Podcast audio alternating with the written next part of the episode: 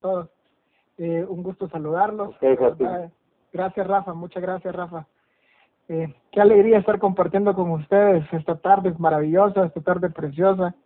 Un saludo para cada uno de las personas, cada una de las personas que estamos hoy aquí reunidos. Pues eh, miren, hay algo muy importante.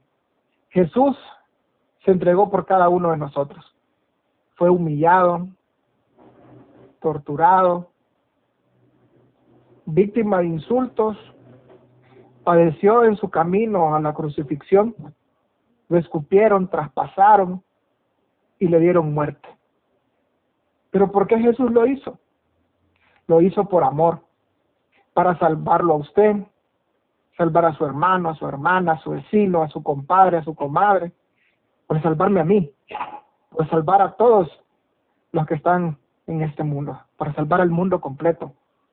Al morir Jesús nos dio vida, una vida llena de amor, una vida llena de gozo, una vida llena de bendiciones, una vida que sobrepasa a la muerte, una vida eterna.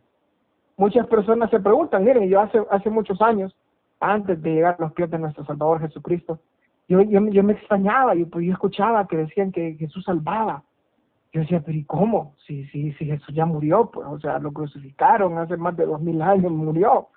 Entonces, eh, mucha gente todavía el día de hoy se pregunta, si Jesús murió hace muchos años, ¿cómo puede ser posible que nos salve hoy en día? Bueno, el Espíritu Santo es quien hace hoy posible la salvación. Hoy en día es el Espíritu Santo el que la hace posible. En Primera de Corintios 12:3 dice, "Por tanto les hago saber que nadie hablando por el Espíritu de Dios dice Jesús es anatema, y nadie puede decir Jesús es el Señor excepto por el Espíritu Santo."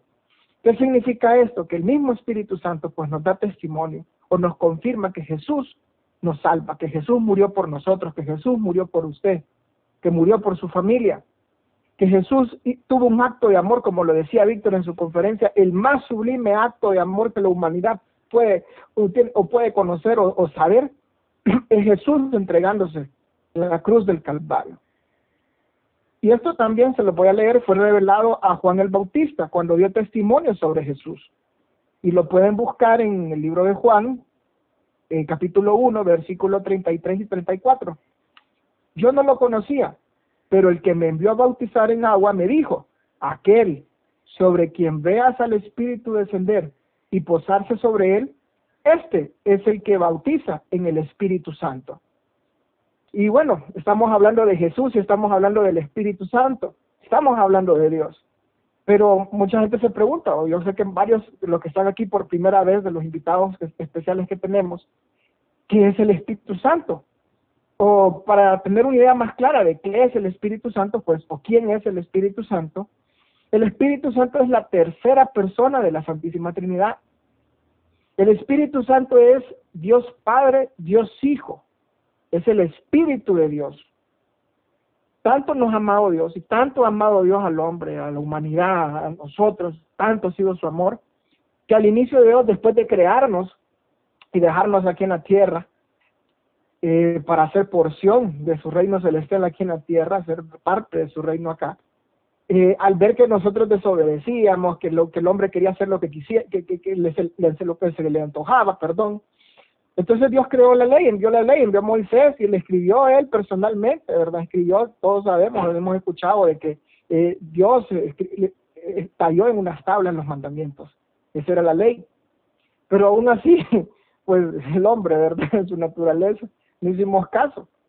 Y no quisimos vivir de acuerdo a sus principios. Entonces, al ver que Dios, que esto no funcionaba y que lo único que teníamos era condenación, pues tomó la decisión, y imagínense, sacrificar a su hijo. Envió a Jesús a morir por nosotros, a salvarnos, a sanarnos de toda enfermedad, de todo dolor, de toda soledad, de toda miseria y de toda pobreza. Y ojo, miren, miren, esto es bien importante, imagínense en esto. Jesús en la cruz del Calvario se llevó toda enfermedad, toda pobreza, toda miseria, todo pecado, todos nuestros pecados fueron ahí expuestos en esa cruz del Calvario y fueron perdonados.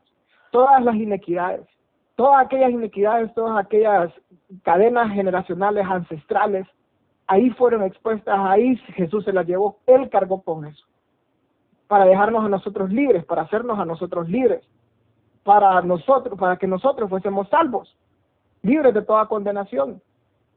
Y para que nosotros también podamos ser empoderados y podamos vencer las tentaciones del mundo y obedecer a Dios a través de su Santo Espíritu, con la ayuda de su Santo Espíritu. En Ezequiel 36, en el libro de Ezequiel, capítulo 36, versículos 26 y 27, decía, escribió Ezequiel, eh, además les daré un corazón nuevo, o sea, Dios diciéndole a Ezequiel, dile a mi pueblo, además les daré un corazón nuevo, pondré un espíritu nuevo dentro de ustedes, quitaré de su carne el corazón de piedra y les daré un corazón de carne. Pondré dentro de ustedes mi espíritu y haré que anden en mis estatutos y que cumplan cuidadosamente mis ordenanzas. Eso es maravilloso, miren, eso es increíble, es una promesa de Dios. Le dice Ezequiel, decirle a mi pueblo, decirle al pueblo de Dios, decirle a mis hijos, que ese corazón duro que tienen, ese corazón que no les permite obedecer, ese corazón que no les permite sentir, ese corazón que solo piensa en maldad, se lo voy a quitar y le voy a poner un corazón de carne, un corazón que sienta mi presencia, un corazón que sienta la presencia de mi Santo Espíritu, un lugar donde more mi espíritu. Y ese espíritu va a estar dentro de cada uno de nosotros. Cuando somos llenos del Espíritu Santo, es Dios mismo que entra a ser morada en nosotros, en nuestros corazones se los decía, o sea, es Dios Padre, Dios Hijo y Dios Espíritu Santo, es el mismo Dios. O sea que cuando el Espíritu Santo entra en nosotros, es Dios que ha tomado la decisión de decir, hoy voy a ser morada en Víctor Manuel, hoy voy a ser morada en Juan Chinchilla, hoy voy a ser morada en Otto Orlando. Es Dios que ha tomado la decisión de morar en su corazón. Dios hace todas las cosas nuevas. Yo no sabía nada de esto. Yo tenía un corazón de piedra, un corazón de completamente alejado de Dios. Yo no creía en Dios, yo negaba la fe. Yo decía que cómo era posible que la gente pudiese creer en algo que no existía y cómo era posible que la gente era tan ignorante que perdía su tiempo en esas cosas. Esto era yo hace muchos años. Pero con su presencia Dios sana esos corazones. Hasta que Jesús, mi buen Jesús, mi pastor, hasta que Jesús vio la necesidad que yo tenía, la necesidad que muchos de nosotros hemos tenido.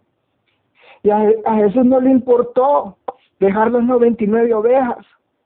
Y empezó y regresó porque vio que le hacía falta una. Y salió en busca de ella y, lo, y caminó en alrededor del mundo.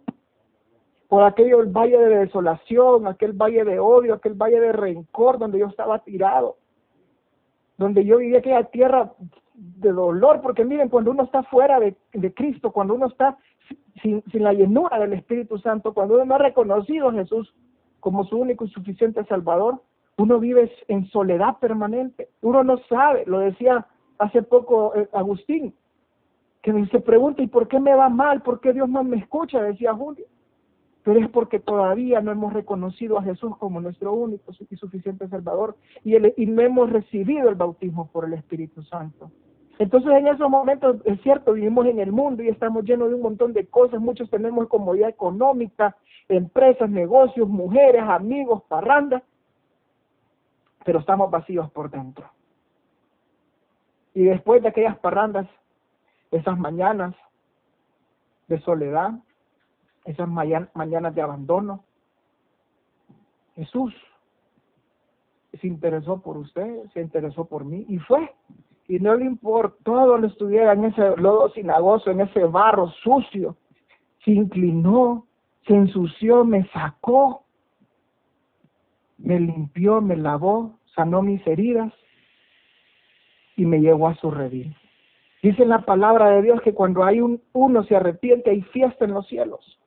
Hoy hay fiesta en los cielos porque habemos más de 100 personas conectadas acá. Miren, Dios es maravilloso, es tanto su amor que hoy lo está haciendo con nosotros en ese seminario, en ese Sael. Dios nos ha llamado para devolvernos lo que era nuestro desde el inicio. Dios nos ha llamado para devolvernos el anillo de la herencia. Y miren, en la, en la Biblia hay un, hay un pasaje, hay una, una parábola maravillosa, hermosa, de que habla de un hijo pródigo, que habla de un hijo de que vivía muy bien en casa de su papá y todo, pero entiendo yo que por lo que lo que he querido entender que como que no le gustaba mucho estar ahí con su papá porque me imagino que había que cumplir reglas ser obediente tema de la obediencia acatar órdenes de su papá me imagino de sus hermanos mayores. Entonces vino él y le dijo mira papá eh, dame lo que me es mío dame dame mi herencia y yo me voy. Y el muchacho se fue. Y sí con lo que le dio su papá pues vivió un montón de tiempo muy muy bien pero de pronto lo desperdició con parrandas, con amigos, con mujeres, me imagino yo, en vino y todo. Y al final, al final, al final, quedó sin un peso, sin amigos, nadie ni se acordaba de él porque no nadie, nadie, nadie, ya no era nadie él. Y un día pues tenía tanta hambre que pidió trabajo en una granja y le tocó cuidar unos cerdos.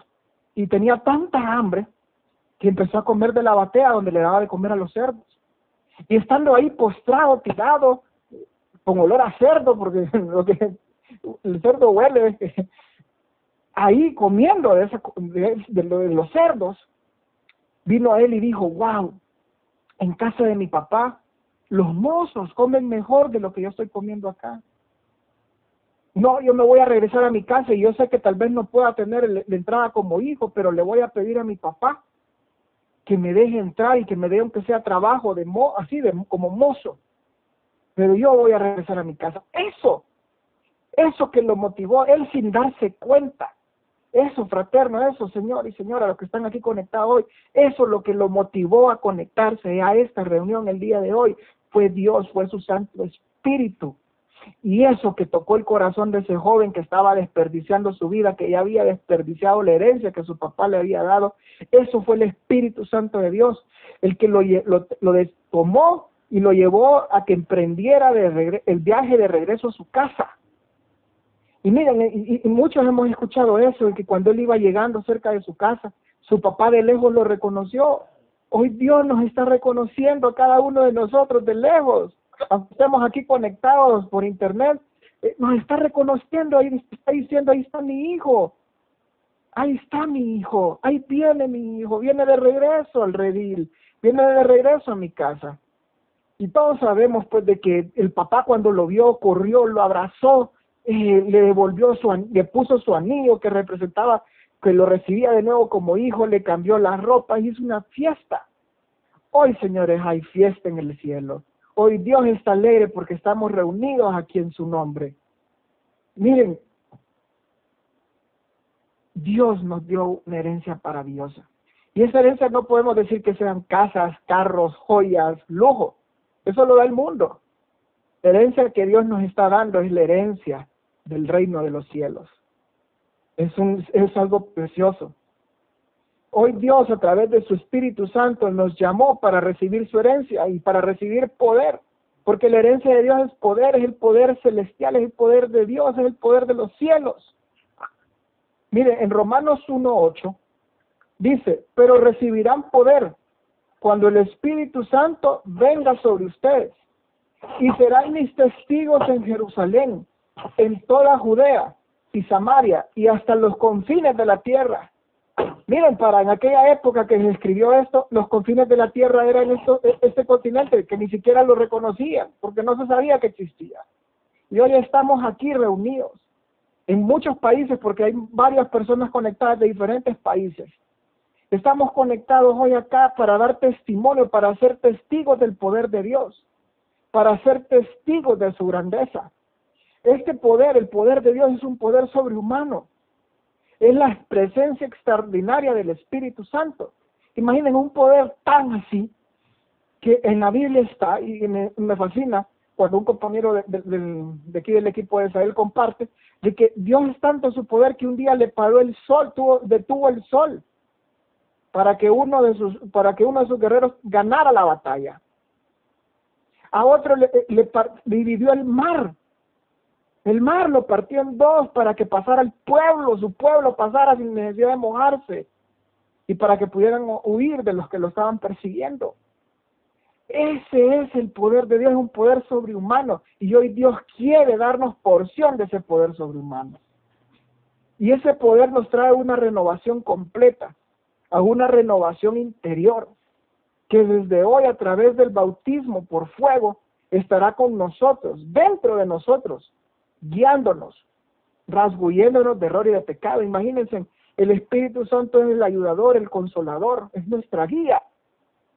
Hoy nuestro interior que antes de este día era rebelde, es interior, interior que a pesar de estar en este camino, porque miren, habemos muchos que tenemos varios añitos ya de estar aquí en fraternidad, pero a veces cuando nos decían, mire, ayude, pongo una silla, eh, pongo una papeleta, me puede ayudar en esto, eh, empezábamos a murmurar, no queríamos ser obedientes.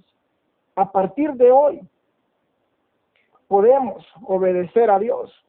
Hoy seremos cambiados, hoy será el cambio donde vamos a empezar a servirle con de nuevo, a servirle con amor, a servirle con excelencia. Dios es quien produce el querer como el hacer por su buena voluntad en nosotros. Dios pone en nosotros que querramos hacer las cosas bien para su nombre, que las querramos hacer bien. La obediencia forzada no satisface a Dios. Él desea que hagamos las cosas con amor, como decimos nosotros, con ganas, con gozo, que demos lo mejor de Él para Él, o sea, lo mejor de Él, porque Él pone en nosotros el querer como el hacer. Entonces, si Él lo pone en nosotros, nosotros vamos a dar lo mejor. Y para todos los que nos rodean, para el compañero de capítulo, para el fraterno, para el vecino, para los, los, los, los maestros de nuestros hijos en las escuelas. Seamos luz, hoy vamos a ser llenos por su Santo Espíritu y vamos a empezar a hacer luz Vamos a ser como un faro encendido en el medio de toda la oscuridad, en medio de tinieblas. Y van a empezar a notar. Miren, yo les cuento que yo no creí en Dios. Y cuando llegué a los pies de Cristo Jesús a través de esta organización y recibí el bautismo por el Espíritu Santo, algo que a mí me costaba mucho era orar.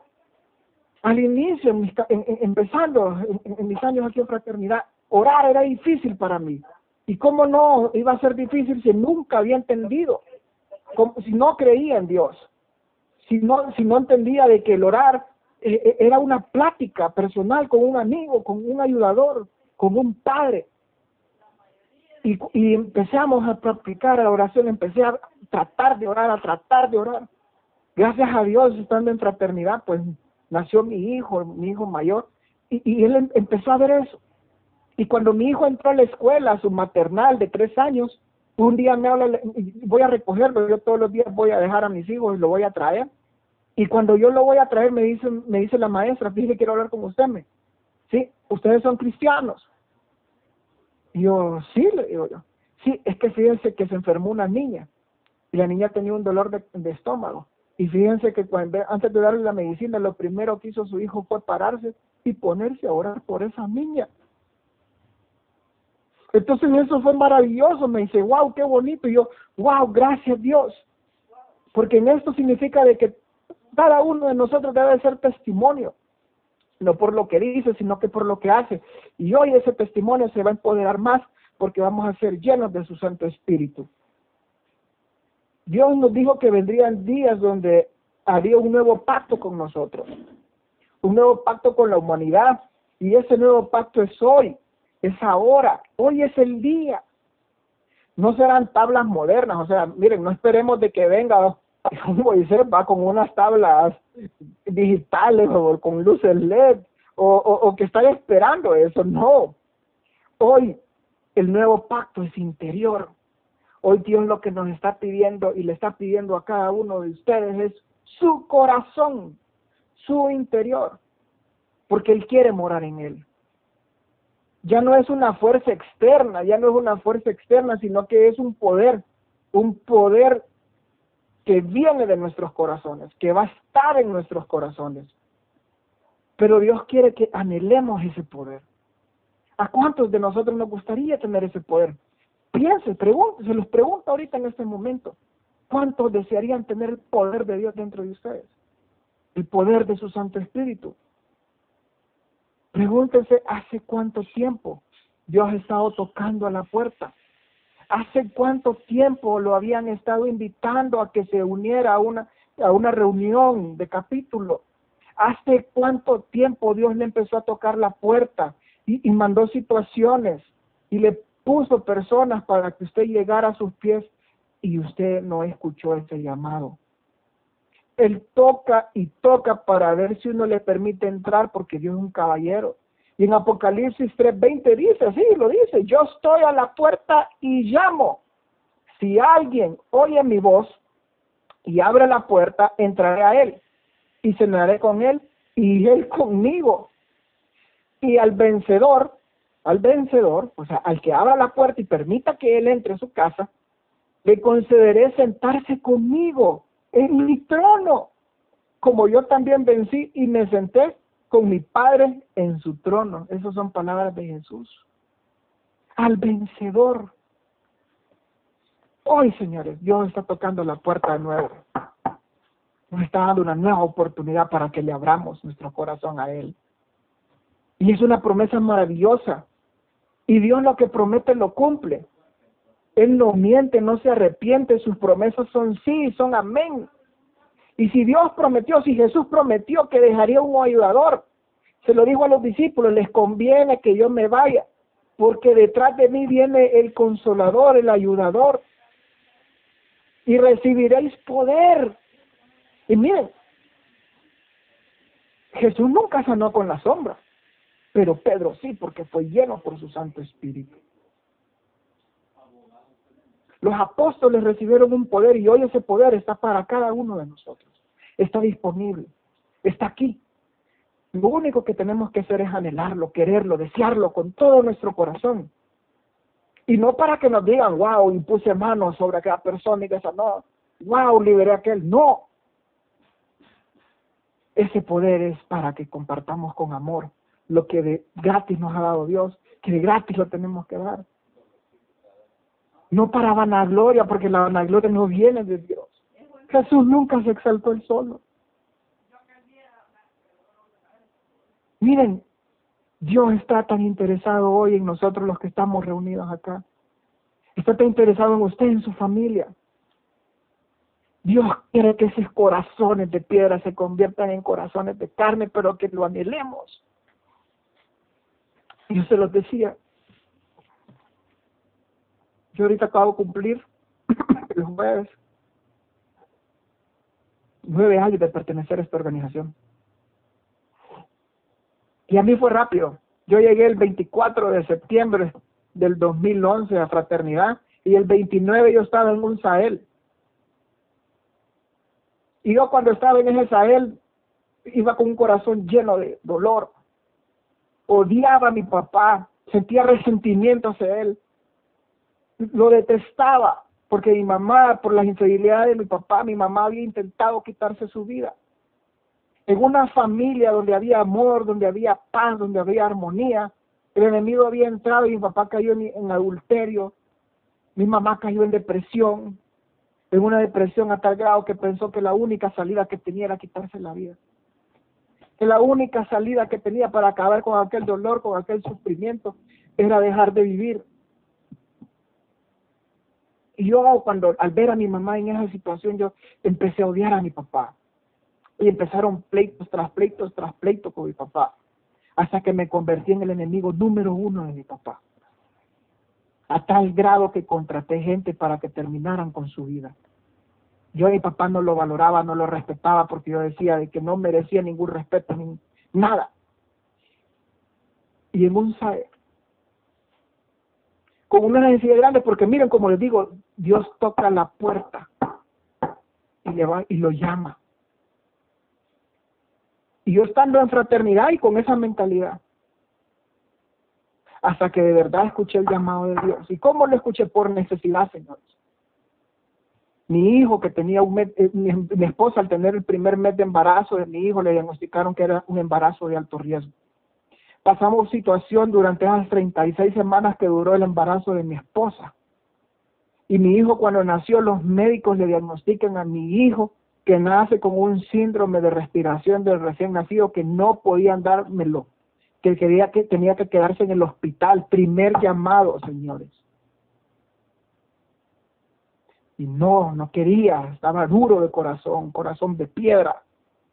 A los cinco días, que, a los cuatro días que entregan al niño del hospital, mi esposa lo revisa y mi hijo no está bien. Me dice que ella le mira algo diferente en el lado izquierdo de su cabeza, que tiene un hueco en el lado izquierdo de su cabeza y que eso no es normal. Yo en mi ignorancia, en creerme las que me las sé todas en mis propias fuerzas, yo le dije que no, que eso era normal, que a veces era la mollera, como decían en los pueblos. Pero así a regañadientes fui, lo llevamos al doctor a mi hijo y, y le empiezan a hacer exámenes, los doctores se preocupan y me dicen que el niño tiene una lesión cerebral, una lesión craneal. Y empiezan a decir después de análisis a mi hijo de cinco días de nacido, ver cómo le hacían una radiografía, cómo le hacían un ultrasonido, cómo lo revisaba un médico, cómo lo revisaba el otro. Nos dicen, sí, este niño no está bien, este niño hay que operarlo, este niño se le va a morir. Este niño va a ser un niño especial por el resto de su vida, va a ser un niño vegetal. Y lo que duran estos niños con la condición que él tiene dura hasta los cinco años. Ese niño no va a poder hablar, no va a poder caminar, no se va a poder mover por sí mismo. Ese era el otro llamado. Y miren, estando en fraternidad, ya había ido a dos ALs.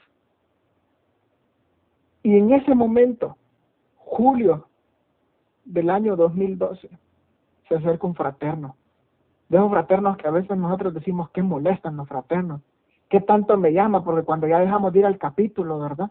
O cuando ya nos perdemos así nuestro rato y ahí está aquel fraterno, fraterno, le esperamos. ¿Y qué pasó? ¿Dónde está? ¿Qué se ha hecho? Le seguimos esperando, lo bendigo, véngase, vamos, y, se van hasta la casa. Pues este compañero mío de capítulo, este amigo mío de capítulo, me dijo, Joaquín, yo tengo la solución. Mira, vamos al Sael, ahí en el Sael hay milagros, ahí vas a recibir el milagro. Y él como no me lo iba a decir si él, Dios le había hecho un milagrazo, a su mamá le habían diagnosticado cáncer, la iban a operar. Él fue a un, él fue a, ese, a un Sahel. Yo recuerdo que yo fui a ese Sahel con él, lo fui a acompañar meses antes.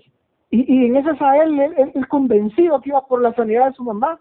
Le programaron la operación y los doctores cuando iba, la iban a operar, ya no había cáncer. Y yo dije, wow, voy a ir al Sahel. Y cuando yo llego a un Sahel maravilloso, yo voy conectado, y con una gran necesidad, miren. Mucho, he escuchado varios testimonios que dicen de que hay tres formas de llegar, de pie, de agatas o arrastrándose. Y ahí iba arrastrado. Estaban diciendo que mi bebé se me iba a morir. Y en aquel Sahel llego yo con aquella gran necesidad y viene la prueba. Llega mi papá en Israel y yo quedo viendo, ¿y qué hace este viejo acá? ¿Qué hace este sinvergüenza acá? Y dan la conferencia de la familia, la que acabamos de escuchar. Y escuchando esa conferencia, me preguntaron al terminar, ¿quiere pasar al frente a pedirse perdón? Y yo, no, todavía con el corazón duro. Hasta que en esta conferencia, el sábado por la noche, en la conferencia La promesa del Padre, yo recibí, por primera vez tuve un encuentro personal con Jesucristo. Y en aquella conferencia, cuando empezaron a decir que era el momento de los milagros, y sí, señoras, señores, este es el momento de los milagros. Y no es que yo lo voy a hacer, es Dios el que va a empezar a ministrar esos milagros que tanto han estado anhelando. Y, yo así, pendiente, y milagros, pues sí. Y por primera vez cerré mis ojos y por primera vez le abrí mi corazón a Dios y le empecé a clamar por la vida de mi hijo y le empecé a decir, Señor, yo no quiero que mi bebé se muera. Papá, yo no quiero que mi hijo se muera, Señor, si de verdad vos existís, sana mi hijo, por favor. Y miren, en ese momento Dios me trajo a memoria todos aquellos recuerdos bonitos que yo había tenido con mi papá. Porque miren, mi papá cayó en adulterio, pero yo tuve un papá todo hogar. Yo tuve un papá amoroso, un papá cariñoso, un papá que nunca bebió, que nunca tomó, que nunca golpeó a mi mamá. Era un papá todo hogar. Y a mí el odio, el rencor me había cegado. Ahí tuve la oportunidad de pedirle perdón a mi papá. ¿Y saben qué? A las semanas de haber ido a Israel y de haberle pedido perdón a mi papá, los doctores nos estaban dando la noticia de que mi hijo estaba sano. Los doctores decían que mi hijo no iba a poder hablar, que no iba a poder caminar y que no iba a llegar a los cinco años. Este año, hace dos meses, en junio, tres meses, en junio, mi hijo cumplió ocho años. Decían que no iba a poder hablar y es excelencia académica en la escuela donde está aprendiendo un segundo idioma, en la escuela bilingüe. Excelencia académica. Decían que no iba a poder caminar mi hijo juega fútbol, juega béisbol, juega básquetbol, se monta, aquí tengo una granja con unos cerdos y se monta, acá, se monta en los chanchos a cabalgarlos, en su caballo ahí anda, en la finca. Un niño completamente sano que solo Dios, solo su santo poder lo pudo hacer y si lo hizo conmigo, con una persona que quería matar a su propio papá, una persona que no creía en Dios, ¿cómo no va a ser posible todas las cosas que ustedes anhelen y quieran en este momento?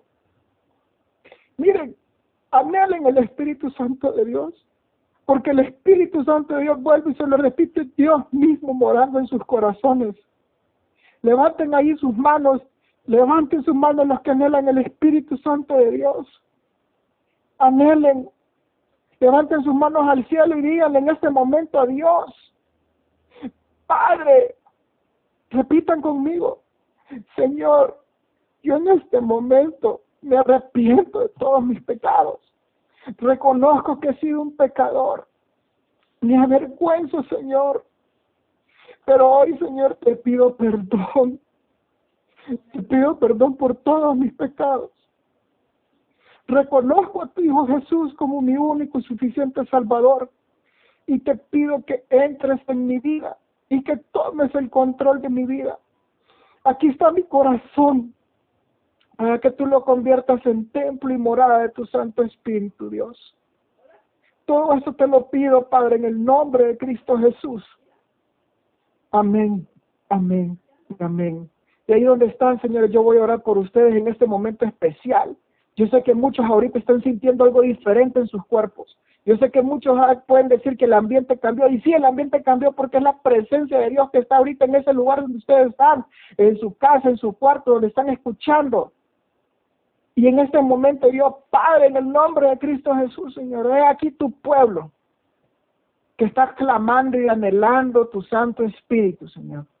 Aquí hay hombres esforzados, Señor, mujeres esforzadas que están escuchando, Señor, este seminario. Y Padre, en el nombre de Cristo Jesús, Señor, hoy vengo a pedirte por cada uno de ellos. Señor, ellos se han arrepentido de sus pecados, de sus malos caminos, se han limpiado, Señor de todo aquello dice, Señor, de hechicería, de brujería, de santerismo, Señor, de todos aquellos pecados de adulterio, de fornicación, Señor, de drogadicción, de alcoholismo, de mentira, de lascivia. Hoy, Padre, ellos se han arrepentido de toda esa inmundicia. Y hoy, Padre, te pido, Padre, en el nombre de Cristo Jesús, Señor, de que seas tú liberándolos, Señor, sanándolos, Señor, de toda enfermedad, Señor, de toda atadura, de toda inequidad. Y hoy, Padre, en el nombre de Cristo Jesús, Señor. Yo declaro que este pueblo, Señor, es pueblo tuyo, Señor. Y hoy, Señor, con la autoridad que tú me has dado, en el nombre de Cristo Jesús, envía tu Santo Espíritu y los bautizamos con los servidores de este equipo, imponiendo manos sobre ellos en este momento donde estamos, Señor. Los bautizamos y reciban el bautismo por el Espíritu Santo en el nombre de Cristo Jesús. Y que todo ese todo ese fuego que están sintiendo ahora es el poder de su Santo Espíritu entrando a sus cuerpos, a sus corazones, quemando toda inmundicia, quemando todo pecado, toda inequidad, toda falta de amor, todo resentimiento, toda falta de perdón. Toda enfermedad se va ahora, diabetes, cáncer, sida, toda enfermedad, ceguera, todo, todo, todo se va ahora. Toda pancreatitis, se va ahora porque es el Espíritu Santo de Dios que ahora mora en cada una de estas personas. Señor, que todo aquello, Señor, por lo que estas personas han anhelado también, Señor, económica, Señor, todo aquel milagro físico, tú estás sanando rodillas, tú estás sanando piernas, tú estás sanando de artritis, Señor, en este momento, Señor. Toda aquella enfermedad, Señor, se va ahora en el nombre de Cristo Jesús. Y declaro, Padre, que cada una de estas personas es libre, libre libre, libre en el nombre de Cristo Jesús y lleno de tu poder. Amén, amén y amén. Que todo esto, señores, sea para honra y gloria de Dios. Y hoy ustedes están empoderados para ir y compartir las buenas nuevas del Evangelio, para ir y, y poner manos sobre los enfermos y estos sanarán, para sacar fuera demonios de esas personas, pero todo para la honra y gloria de Dios. Muchas gracias, muy buenas noches y que Dios me los bendiga. Gracias, gracias ingeniero Joaquín Salgado. Preciosa conferencia. Realmente Dios nos ha dado lo mejor de Él. ¿Qué más? Su Espíritu Santo. Con el Espíritu Santo nosotros estamos con poder para poder ir y orar por ellos para que sean sanos. Ese poder usted puede hacer lo que usted quiera. Solamente tiene que creerlo ya dijo Joaquín, recibiendo a Jesucristo como nuestro Salvador personal, vivimos al Espíritu Santo. Le da enseñaron qué debemos hacer para dar un testimonio de poder. En la segunda, en el pescador nos dieron las herramientas para ir a pescar. Pero ahora viene una conferencia bastante importante que nos va a decir a nosotros mismos y estamos listos para ir a dar ese testimonio de poder. Escuchémosla y la respuesta la tendrán ustedes.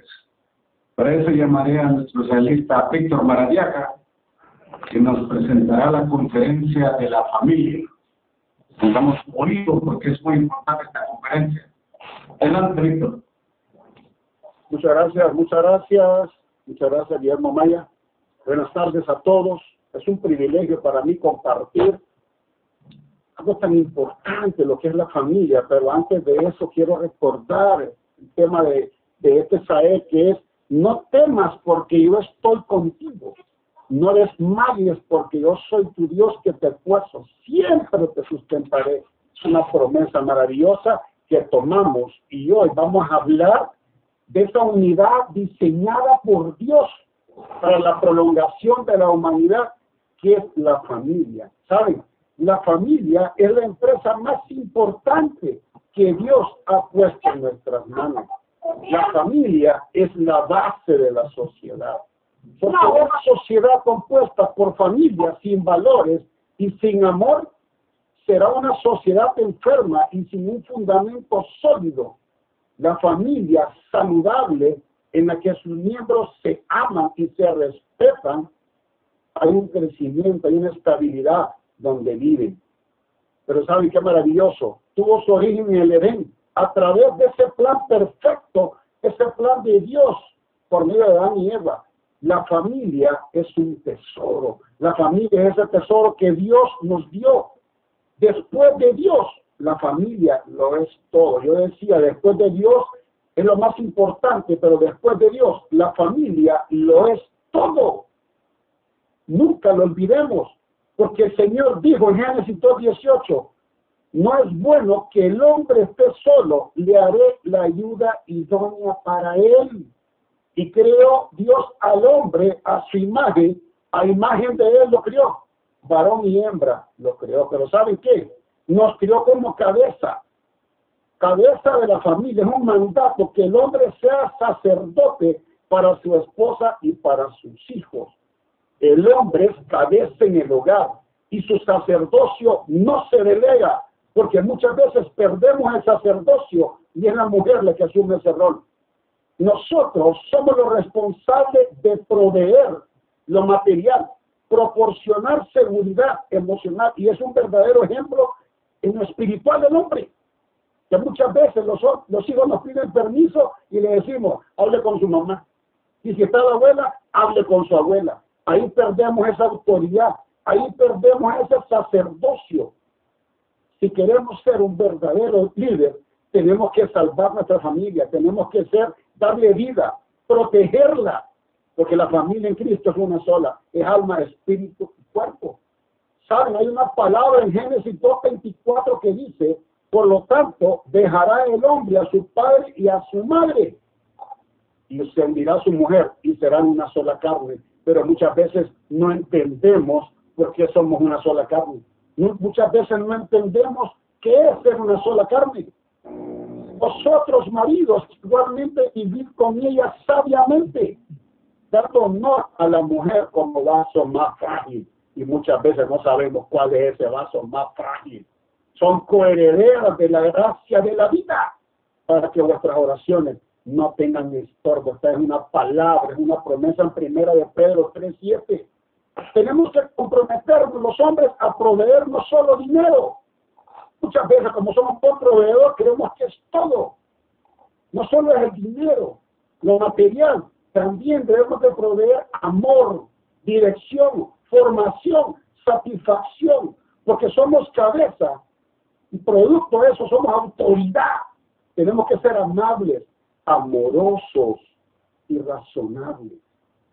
El que no provee para los suyos, mayormente para su casa, ha negado la fe y es peor que un incrédulo. Es una palabra primera de Timoteo 5.8. El marido es la cabeza de la mujer, así como Cristo es la cabeza de la iglesia.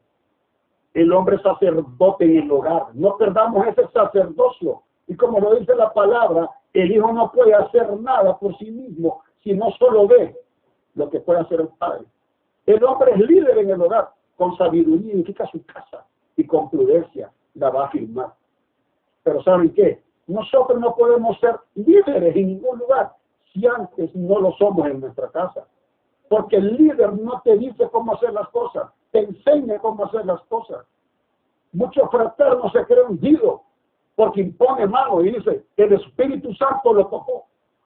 El Espíritu Santo lo tocó, pero ¿sabe qué? Solo lo toca, pero no lo transforma.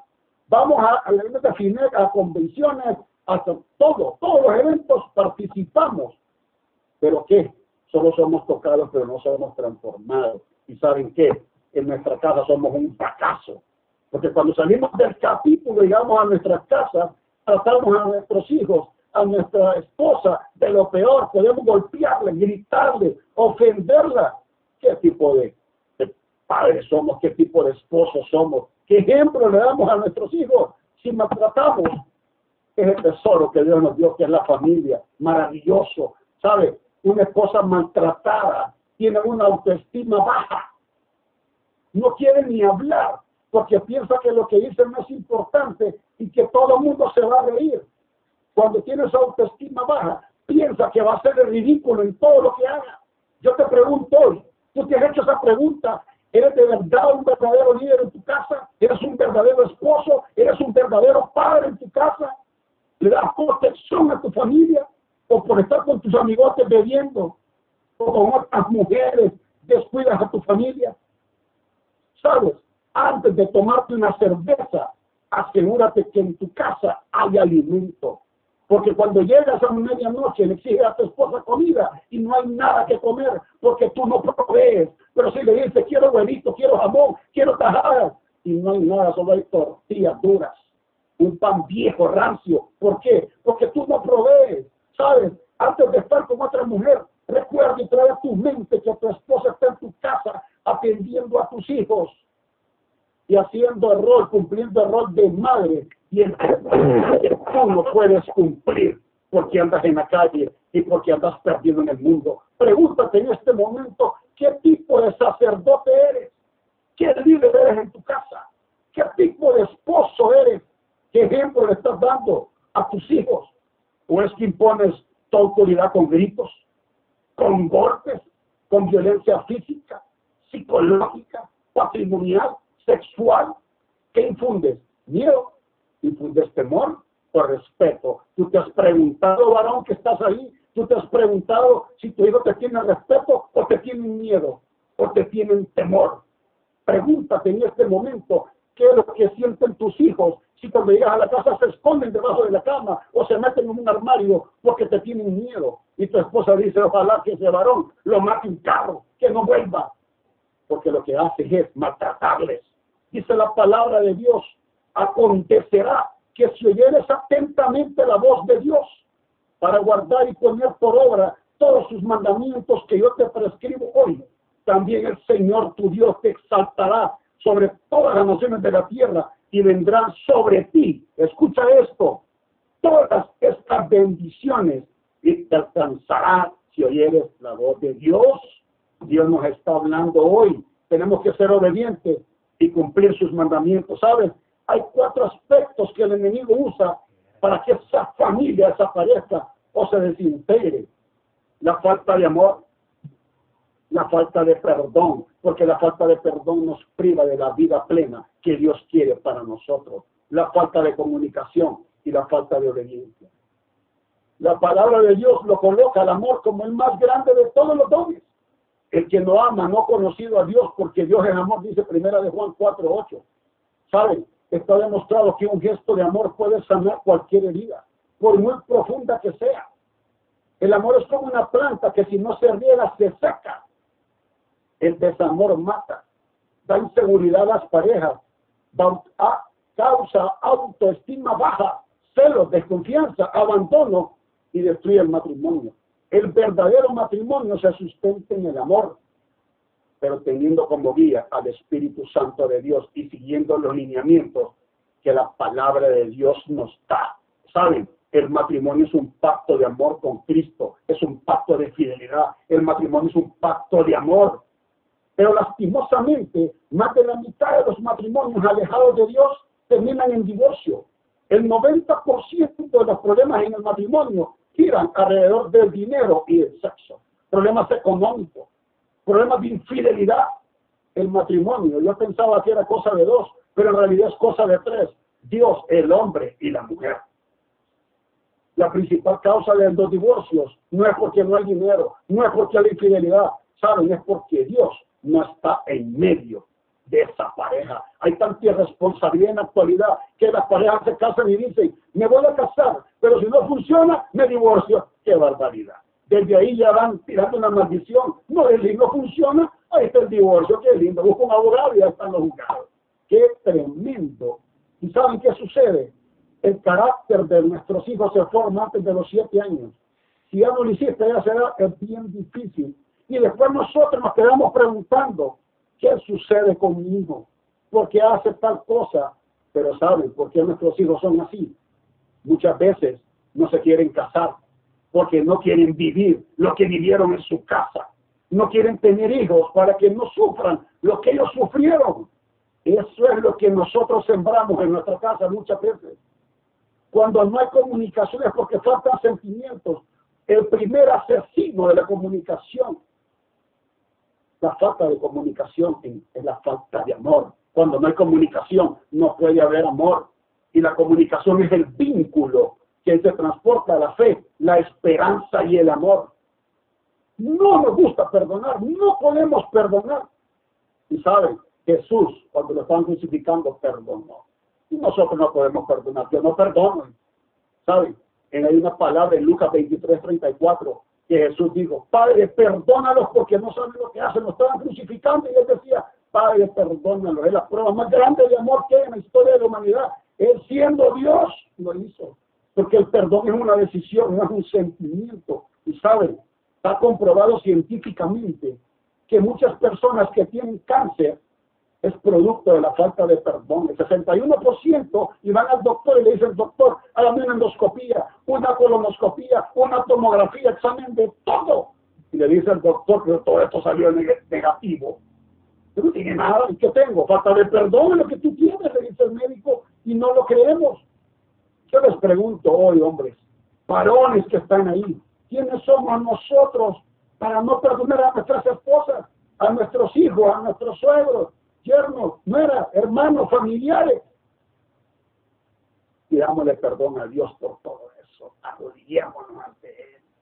Tenemos que pedirle perdón todos los días porque le fallamos. ¿Y saben qué? Cuando tenemos comunicación es hablar entre sí, es no gritarse, es dialogar, no recriminarse, es hablar sinceramente. Porque nuestros hijos son una herencia. Nuestros hijos son como una flecha que usted daba el arco y donde caiga la flecha es porque usted le dio esa dirección. Esa obediencia, la obediencia es, no es sometimiento, no nos engañemos. Es porque yo mando aquí, se hace lo que yo digo. En donde los favores se convierten en órdenes y las órdenes en favores.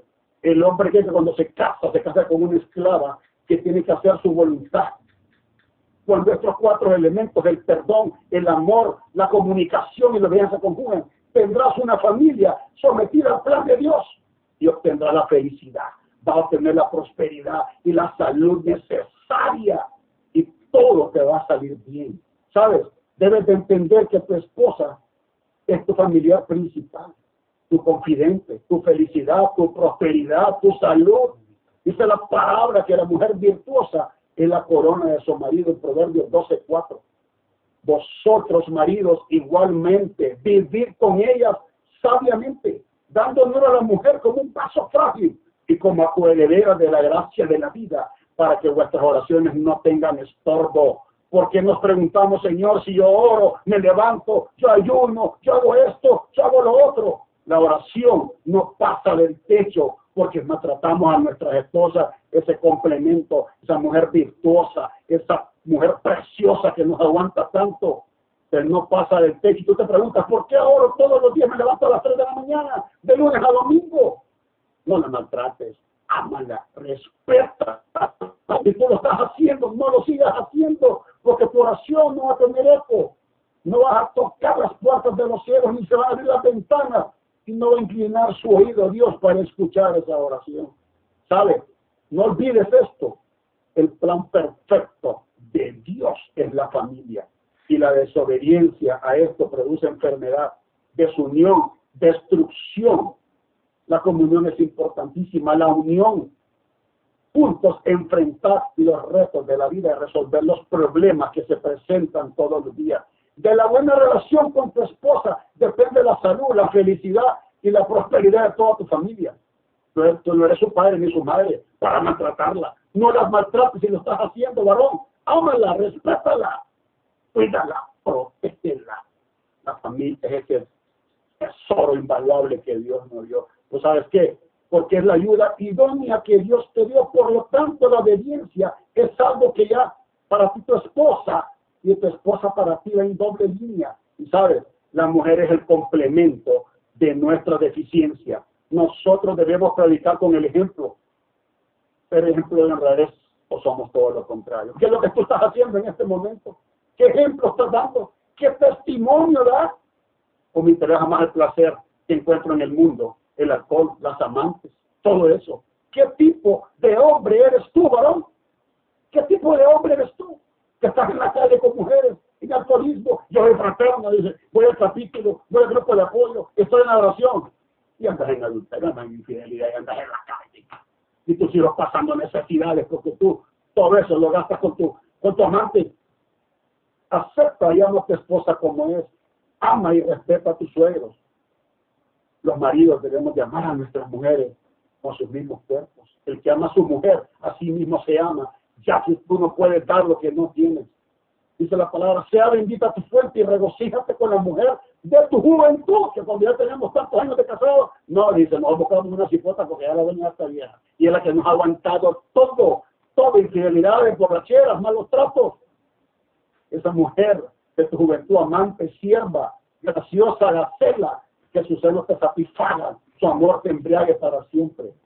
Hoy te quiero decir que la felicidad de tu familia está en tus manos tú eres el responsable de ello. Es importante tener el deseo y la disposición de cambiar, porque con el poder de Dios y siguiendo sus mandamientos, todo se puede solucionar.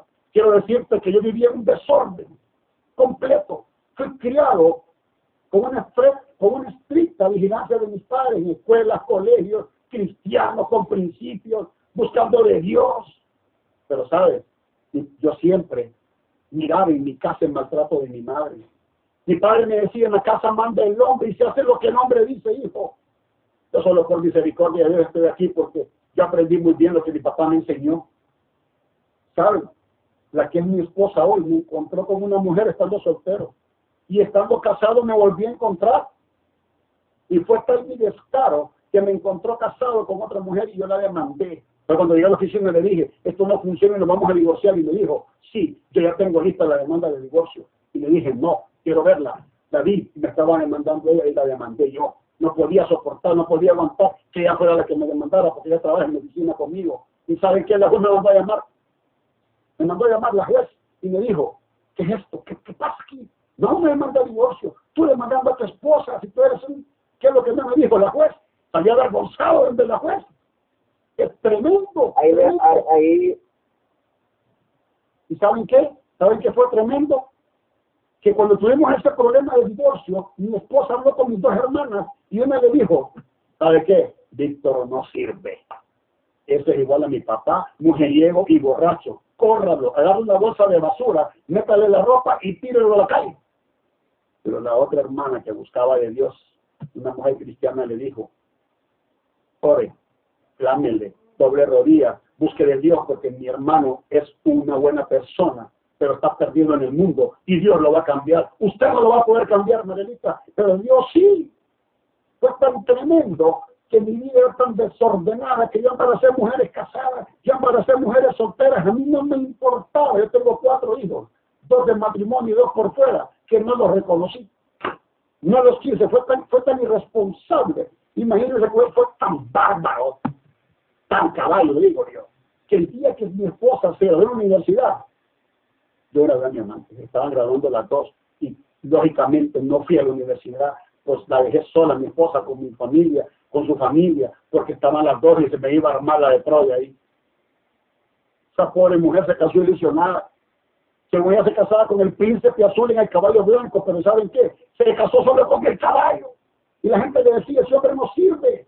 Se lo dijeron, pero ya no entendió. Y saben, yo llegaba por la noche y la, escuchaba llorar, escuchaba ese sollozo, quejarse ahí, suavecito, no me decía nada porque era un hombre violento. Mi padre me enseñó en la casa, manda usted y se hace lo que usted dice. Un día me dijo mi esposa, ¿sabes qué? Me dijo, yo me siento como una cucaracha, ya que tratas a la de la calle como tu esposa y no me das el lugar a mí. ¡Wow! ¡Qué tremendo lo que me dijo! Tenía una alta, baja autoestima mi esposa.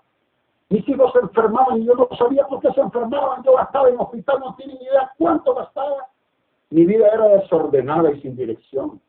Yo no sabía que le estaba causando un grave daño a mi hijo. Yo no me daba cuenta que mi hijo me estaba odiando. Yo no me daba cuenta y lo miraba cuando abrazaba a los demás, demás personas, a un varón como que sentía aquello que yo no le daba, aquel, aquel amor. Había un vacío en mi vida que nada lo llenaba y me dolía el desprecio de mi hijo.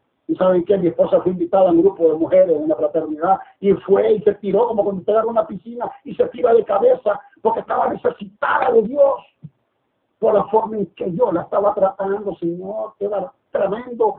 Esa mujer doblaba rodillas y yo me reía, está loca, si está loca, que va a estar, solo pasa en eventos, yo no sé qué quiere, no me va a cambiar.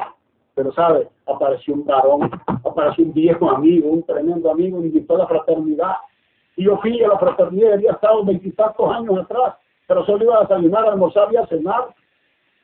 Yo sé que no hay varones conectados aquí, que solo desayunan, almuerzan y cenan. Y saben, cuando fui a fraternidad, escuchaba aquello de un Sael, un Sael, un Sael. Y como pude, fui a un Sael, fui a mi primer Sael y quiero decirle que con esos seminarios, con esas charlas, por ejemplo, la que estoy compartiendo, fui confrontado cuando aquel varón dijo, tú sabes número de zapatos usa tu esposa, qué perfume usa tu esposa, número de pantalón, número de camisa, qué le compras, hace cuánto le tomas un café con tu esposa, no vas al cine, no vas al río, no vas a la playa. Wow, yo, nunca voy con ella, voy con la otra. Ahí me di cuenta, ahí fui confrontado y saben, ahí tuve mi encuentro personal con Jesús en esa época. Ahí entendí la basura que era con mi esposa. ¿Cuál vaso frágil? ¿Cuál? Nada de eso había nada en mi vida. Y yo entendí lo que estaba haciendo con mi hijo con mi familia, qué basura de hombre. Y yo, wow. Teníamos una pésima relación con mi hijo, pero una pésima, pésima, pésima relación. Y mi hijo me odiaba. Y saben, yo recordaba mi borrachera, mis infidelidades. Y decía, ¿por qué? ¿Por qué? ¿Por qué mi hijo está pasando esto? No me quiere mi hijo. Y sabe que lo llevamos al doctor y nos dijo el doctor, tiene que sacarlo del colegio porque se quiere suicidar tienen que sacarlo, mejor que pierdan un año, que pierdan a su hijo. Y le dije, no, no lo voy a sacar del colegio porque yo creo en un Dios. Yo estaba en fraternidad, estaba clamándole a Dios, no lo voy a sacar de ningún colegio. Y yo empecé a tomar rodillol. Hay un medicamento que yo recomiendo que se llama rodillol. Y empecé a doblar rodillas y empecé a buscar el rostro, esa presencia en la mañana. Y le dije mi hijo, se va a levantar porque yo voy a orar y le voy a pedir a Dios que se enamore de él para que después me ame a mí. Recuerdo que la psicóloga me decía del colegio, Víctor, cuando se refiere a usted, dice, ese señor, ese hombre, se refiere de una forma mala a usted. Pero empezamos a clamar con mi esposa, empezamos a ver rodillas. Y me llamó la psicóloga y me dijo, Víctor ha cambiado. Cuando habla de usted, dice, mi paz Fuimos a comer con mi papá. Pero tuve que pasar procesos de años, pruebas difíciles, ¿saben? Víctor sacó un carro de la escuela y lo chocó. Abandonó la casa, se fue de la casa. Se abrió su frente, quiso suicidarse con un bisturí. Nos fuimos a Roatán a un viaje de placer y se intoxicó. Y cuando me llamaron, hijo no se movía y estaba en la playa tirada. Decía yo, es mi culpa, Señor, ¿por qué? Miraba que estaba muerto, que no se movía, pero gracias a Dios había un sobrino así que estaba trabajando en Roatán de médico y lo llamé, lo inyectó, lo canalizó, lo bañó. Yo decía, Señor, esta es mi culpa, ¿por qué? ¿Por qué? Fui directivo de la fraternidad, cuatro años presidente, directivo por acá, por allá. ¿Qué pasaba? Pero saben, fui viendo el cambio de Víctor, fui viendo que iba cambiando, porque Dios estaba sanando su corazón. ¿Y saben qué? Tuve el valor de preguntar y le dije, hijo, ¿por qué te querías suicidar? ¿Por qué querías hacerlo, hijo? ¿Sabes cuál fue la respuesta? Papá, yo me sentía solo. Se me partió el alma cuando mi hijo me dijo que se sentía solo, que por eso se quería suicidar. Y decía, ¿qué es lo que estaba haciendo yo con mi familia? ¿Saben? Cuando empezamos a ver ese cambio, mis hijos ya no se enfermaron, ya no iba al hospital, mi esposa lo operaron, me operaron a mí, operaron a Víctor, ya no, ya no volvimos al hospital, Dios sanó el corazón de Víctor, sanó, sanó nuestro cuerpo. ¿Saben? Yo nunca le había celebrado a mi esposo un cumpleaños. Busqué la mejor habitación en el mejor hotel y celebré su cumpleaños solo los dos me lo llevé de viaje, nos vimos los cuatro, y cuando nos miraba a bañar donde estábamos en aquella piscina, decía yo, qué lindo, qué felicidad, qué precioso, qué momento me perdía por estar con mi amante en un hotel, en una playa, en una piscina. Qué tremendo eso. Y saben, quiero contarles que mi testimonio parte, que no puedo dejar de contárselo. En el mes de diciembre, yo viajé a Estados Unidos a hacer unos documentos como notario, redactar unos documentos como notario, yo le decía al Señor, Padre, si yo fui residente 10 años, viajado a Estados Unidos toda mi vida, envíame a otra parte, Señor. Y saben, me salí un viaje a Europa y le digo a mi esposa, voy a llevar a Víctor para que esa relación que no hemos tenido se pueda ser más sólida. Y me llevé a mi hijo. El pasaje carísimo. Empecé a clamarle, Señor, demasiado dinero para llevar, para las piezas Y un día mi hermano de me dijeron, abogado, el pasaje está dos por uno la mitad de lo que costaba. ¡Wow! Y por un solo boleto fuimos dos. Ya Dios estaba trabajando, pero lastimosamente llegamos a Europa en el mes de marzo y ya estaba la pandemia, ya estaba ese COVID-19. Recuerdo que el día jueves que yo regresé de Austria, me firmaron dos documentos, Víctor estaba preocupado y me dijo, papá, no vamos a poder entrar a Estados Unidos porque ya Donald Trump cerró las, la frontera, cerró los aeropuertos por el COVID wow, mi hijo estaba grabando de high school, estaba graduando, tenía 17 años en el mes de marzo, empezamos a clamarle, recuerdo que el mundo cambió, se dio vuelta, no me podían cambiar la reservación, llamé a Honduras, llamé acá, llamé allá, hay un amigo que habíamos andado en Austria, me dijo, vamos a ir a la, oficina, y fuimos a la oficina, y me dijeron, bueno, lo vamos a cambiar, solo hay una opción, Zurich, Frankfurt, Frankfurt, Nueva York, pero en Nueva York estaba la pandemia, y le dije, ahí está la pandemia, el foco de infección, no hay más forma que por ahí y tuve que aceptarlo. Y el viernes en la noche me pasó un milagro, algo tremendo que tengo que compartir con ustedes para que vean el poder de Dios y cómo usan un jovencito de 17 años. Estaba preparando la maleta y empezó a, empecé a toser y a toser aquella tos seca y no paraba. Decía, Señor, ¿qué pasa? No puedo subir un avión así. Víctor me dijo, papá, que toma fea. Así no vamos a poder viajar.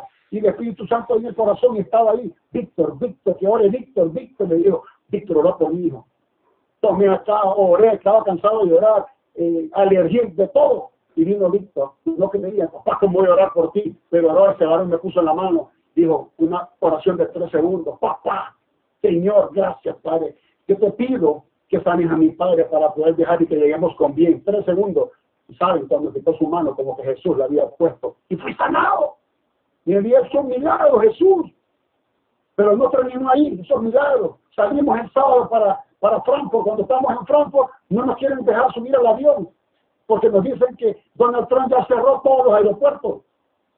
Wow, ¿y ahora cómo volvemos? ¿Cómo regresamos a nuestro país? A clamar, y yo creo que yo nunca había dado en mi vida tanto. Nos fuimos a Lufthansa para cambiar la reservación, y cuando estábamos ahí nos dijeron, no hay manera. Y una hora orando, nunca había orado. Y, Víctor me vio preocupado. Y que me dijo Víctor, me dio ánimo, me dio respaldo, y me dijo, papá, no importa lo que estamos viviendo, pero estamos juntos, estoy con mi papá. aquel niño que me odiaba, me dio ese ánimo, ese respaldo, ¿y saben qué? Me dijo la muchacha, hay una única opción, de aquí de Frankfurt van para Múnich y de Múnich van para México. ¿Y saben qué pasó? Que saliendo nosotros de Alemania, cerraron los aeropuertos de Europa y llegando a México no nos quisieron dejar entrar por el COVID. Y le dije yo, hable con superior, ya tengo una orden, yo tengo otra orden, vaya hable, yo me voy a quedar clamándole al Dios que yo le sirvo, al que me hizo un milagro en Suiza, al que me sanó de la tos. Y cuando esa mujer vino me dijo, no sé, pero van a pasar, ustedes van en tránsito, pero tienen cuarentena en Honduras. Y saben que hoy cerramos el aeropuerto Benito Suárez de México saliendo de Europa, cerraron Europa, saliendo de México, cerraron México, como que Dios estaba esperando que abordáramos el avión para cerrar la puerta y traernos, y llegando a San Pedro Sula, el mero 15 de marzo, cerraron el aeropuerto de San Pedro Sula. Como no servir de ese Dios maravilloso. Todos los milagros que nos hizo con mi hijo. Tremendo, mire. Para finalizar, quiero decirle que nosotros oramos en el equipo de saber todos los días a las 4 de la madrugada.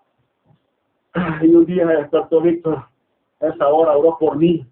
Recuerdo que una tarde me dijo en la oficina, papá, me dice, una mañana de estas que vos te levantás, yo escuché una voz que me decía, orá, orá. ¿Y qué hiciste? Le dije yo. Me postré y estuve hora y media orando.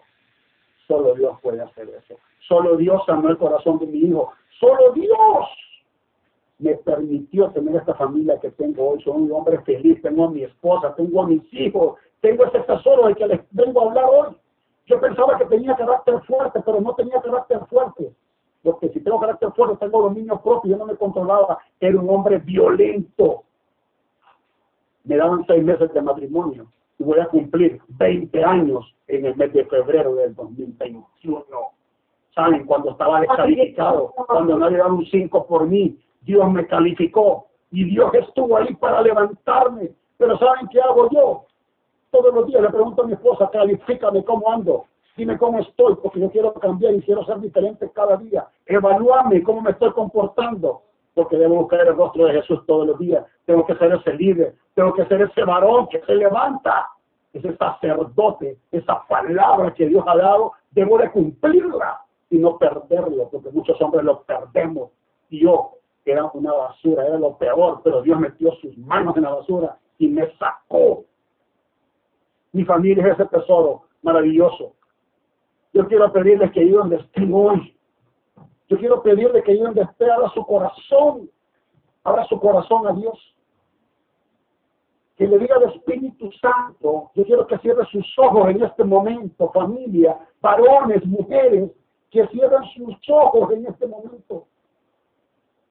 Y todo el que haya sentido que él quiere cambiar su vida, que mi testimonio le ha hablado, que te has identificado con lo que yo era y cómo Dios me sacó de ahí, lo que está haciendo ahora, porque eso lo dejó clavado en la cruz del Calvario, esas miserias, esa basura, esas enfermedades quedaron clavadas. Varón, que estás ahí, levántate hoy, es tu responsabilidad. Mi vida era un caos porque no estaba Dios. Yo te digo hoy, si tu vida es un caos porque no está Dios, es el momento de levantarte cuando no estaba yo en mi matrimonio, afectó mi relación de pareja y con mi hijo. Yo te cuento lo que yo viví en carne propia y no se lo deseo a nadie. Cuando yo fui descalificado por el mundo, Dios me calificó y me levantó de esa basura. Restauró mi matrimonio, mi relación con mi hijo. Yo no sé cuál es tu problema hoy. No sé si tus padres, tus familiares o tus amigos te causaron algún daño. No lo sé. Pero yo sí he entendido que en una familia donde todo es pleito, no sé si en tu casa hay pleito, si hay gritos, si hay división, es porque hay ausencia de amor. Pero quiero decirte que el arma más poderosa no son los gritos, es el amor. ¿Sabes qué es lo maravilloso de esto? Que Dios es amor. Hoy vamos a reconciliarnos con Jesús. Hoy yo te digo, varón, es el momento de reconciliarte con Él y de abrir tu corazón. Yo quiero que tú le digas al Señor en este momento que le das la autorización para que ingrese en él y haga lo que tenga que hacer. ¿Sabe, varón? Ya no hay más excusas. Ya no pongas más excusas. Ya no hay justificaciones.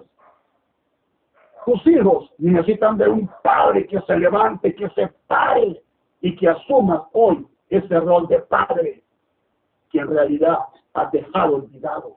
Hoy Hoy cada padre, cada varón que me está viendo ahí, tiene que hacer lo que haga falta para involucrarse en la vida de sus hijos y darle amor, no solo ser un proveedor. Hoy decidimos caminar de la mano de Él. Y saben, debemos de tener una imagen clara del carácter de Dios y ganarnos su corazón. Tenemos que protegerlos, pero también tenemos que disciplinarlos. Y sabe que es lo más maravilloso, que somos los que tenemos que enseñarles esa palabra de Dios para que caminen con integridad y respeto a los demás, para que sean hombres y mujeres responsables. Yo quiero pedirte hoy, no vivas mal de los errores del pasado, olvida el pasado, entierra ese pasado, no vivas pensando más en lo que tus padres no hicieron por ti, no vivas pensando más en lo que sucedió, el daño que te causaron. Yo te pido hoy que pongas tu empeño y tomes una decisión definitiva, varón que me está viendo. Hoy tomas una decisión definitiva y hoy decides no ser igual como nosotros quien guiará a nuestra familia. Quiero contarte y decirte que en mi hogar, aquí en mi casa, esa decisión ya fue tomada cuando tuve mi encuentro, cuando conocí a Jesús y cuando busco su rostro todos los días y busco su presencia. En mi hogar yo quiero decirte que esa decisión yo ya la tomé. Yo soy el que guía mi familia y le enseño a mis hijos a seguir a Cristo. Yo proveo, yo proveo y protejo a mi familia y te pido que tú lo digas también, que tú vas a proveer y proteger a tu familia, porque hemos decidido cambiar nuestra vida. La gracia de Dios y su bendición está en tu casa hoy. Por eso te pregunto, varón, hoy. ¿Dónde están los padres temerosos? Yo te pido hoy, yo te pregunto hoy, ¿tú eres temeroso de Dios? ¿Tú le temes a Dios? Es hora de levantarnos y de responder al llamado que Dios te ha hecho. Y la respuesta de cada hombre debe ser, yo lo voy a hacer, yo soy ese hombre. Repítelo, yo soy el sacerdote del hogar, yo soy ese varón, yo proveeré, los protegeré, les daré amor a lo que estoy llamado. Y recuerda algo bien importante, la mujer y el hombre no son criados para contienda. Declare en este momento, varón que me está viendo, que quiere ser un verdadero testimonio para sus hijos, que no llega del capítulo a gritarles, a maltratarlos, que sea un testimonio verdadero. Pídale perdón a su esposa, varón. Abrácela y pídale perdón. Dígale que le ama y que a partir de hoy va a ser un hombre diferente y que el pasado quedó olvidado. Pídale perdón. Si tiene sus hijos, denle un abrazo y un beso. Pídase perdón con sus hijos. Pídale perdón a sus padres. ¿Saben? No hay nada más poderoso que la oración. No hay nada más fuerte que la fe. Y no hay nada más grande que Dios. Yo sé que los que están viendo hoy han decidido cambiar su vida. No más atrás. No más alcohol. No más infidelidades. A partir de hoy asumen ese rol. Ese sacerdocio que lo habían dejado olvidado en la calle por andar en el mundo y a partir de hoy deciden seguir y caer a los pies de Jesús. Yo voy a hacer una oración por todos Quiero que cierren sus ojos, ahí donde están, en señal de reverencia, tienen su rostro. Abran su corazón vean al Espíritu Santo, Señor. Te damos la autoridad, la autorización. Cámbianos. Ya no queremos ser iguales. Yo te pido, mi Dios, en esta noche. Revístenos, Señor, de los sentimientos de misericordia, Padre, de bondad, de dulzura, de paciencia. Yo rechazo en el nombre de Jesús todo resentimiento, toda amargura, todo odio, todo adulterio. Perdona, Señor, el daño ocasionado a tu familia. Reclamamos esa promesa de tener una vida feliz, una familia feliz en Cristo Jesús. Yo vengo declarando en esta tarde, Señor, de que estos varones son diferentes a partir de hoy, porque tienen al Espíritu Santo de Dios en su corazón. Hoy pedimos perdón a nuestros hijos, nos abrazamos, nos reconciliamos con nuestra esposa para que entendamos que ese vaso más frágil, esa ayuda idónea es el complemento, ese tesoro, esa herencia que son nuestros hijos. Hoy los abrazamos y les decimos, les amamos, perdónanos por hacerte daño, pero hoy hemos decidido cambiar nuestra vida. Señor, declaro que yo voy a ver familias restauradas, padres que piden perdón a sus hijos, a su esposa, hijos que piden perdón a sus padres, o de un nuevo nacimiento, un nuevo corazón, y yo vengo declarando en el nombre que es sobre todo nombre, que esas familias hoy se abrazan, se aman y se van a ver los ojos, lo que no hacían mucho tiempo, ya no hay amargura, no hay odio, no hay rencor, no hay resentimiento, hay amor, porque Dios es amor. En el nombre de Jesús, lo pongo en tus manos y todos esos sueños, todas esas ambiciones, esas ilusiones se cumplen, esos negocios, esos trabajos, esas bendiciones que están retenidas, hoy se desata por el poder de la palabra. En el nombre de Jesús lo creo y que estés a Él. Son tres días gloriosos y que mañana vamos a ver esos varones que se abrazan con su familia y le piden perdón y se dicen te amo, te amo Dios, te amo mi amor, te amo esposa linda, te amo hijo, en el nombre de Jesús. Todo lo podemos en Cristo que nos fortalece, que es nuestro pastor y nada, nada nos faltará si tú estás con nosotros y en contra nosotros. Qué maravilloso. Gracias Señor a esta hora. Gracias por escucharme. Espero que varones hayan entendido el llamado que tienen, el llamado de ese sacerdocio y de ser líderes en su casa, de amar a nuestras esposas, respetarla, guiarla, cuidarla, amarla, amar a Dios en primer lugar. Recuerde que la familia es el tesoro invaluable, entre ellos son la herencia que Dios nos dio. Gracias por escucharme, les bendecimos y declaramos que a partir de ayer, hoy y mañana vamos a tener lo que le pedimos a Dios, esos milagros, lo arrebatamos en el nombre de Jesús. Muchas gracias y buenas tardes a todos. Gracias por escucharme. Muy buenas tardes, ¿cómo me escucho? Bien, adelante. Adelante. Bueno, hoy me toca la conferencia del pescador. Verdaderamente es a lo que Dios nos mandó. Después de habernos pescado, fue a lo que Dios nos mandó. En las conferencias anteriores del capítulo y del testimonio, se nos dio, se nos mostró las estrategias y herramientas para llevar a cabo la gran misión de alcanzar almas para Cristo. Esa es la gran misión de Dios y tiene que ser la gran misión de todos nosotros. Eso tiene que ser nuestro enfoque principal en la vida después de haber sido alcanzados, después de haber sido pescados. Porque imagínense, eh, no sé cómo usted, los más de 100 que hay o todos los que hay acá en esta plataforma, eh, cómo poder ser pescado, nacer de nuevo y poder seguir viendo a hombres muertos están siendo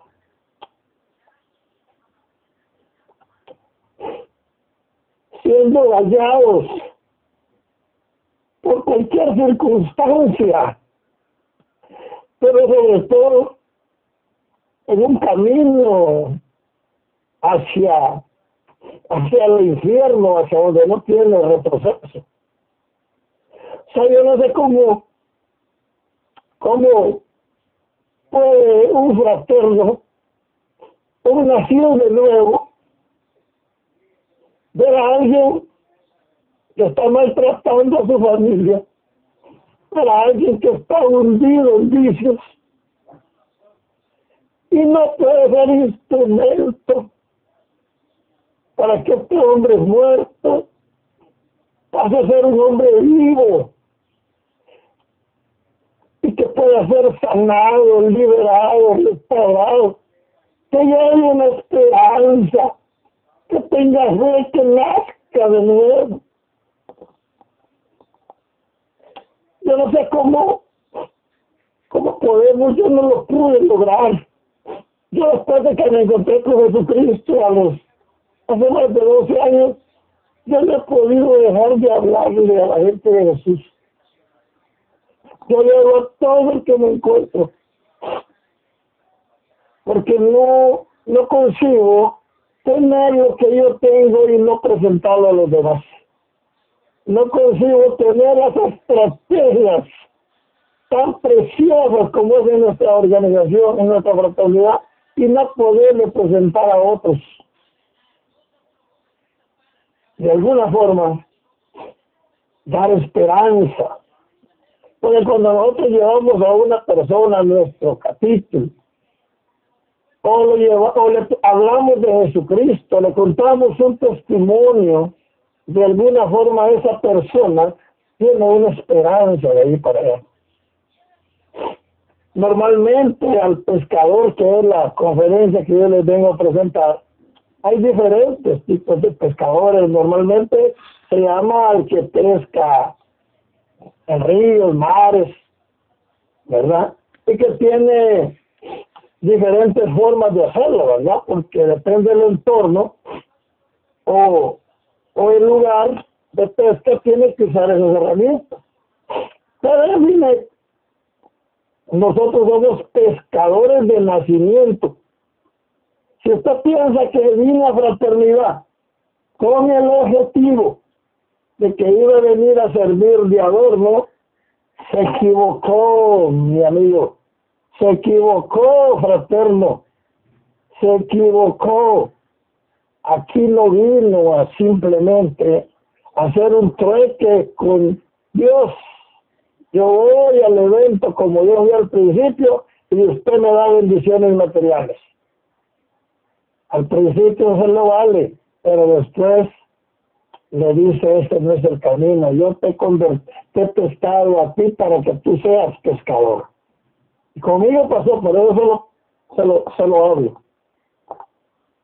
Y hoy después me da vergüenza, no solo de los pecados y faltas que cometí, sino que me da vergüenza de cómo llegué con Dios queriendo negociar con Él queriendo negociar y echándole toda la culpa a él, dándole una oportunidad, según yo, a él, para que él me estuviera en el, en el capítulo, gran cosa, yo, tipo perverso con todas las mañas ahí, por haber desahuciado de todo.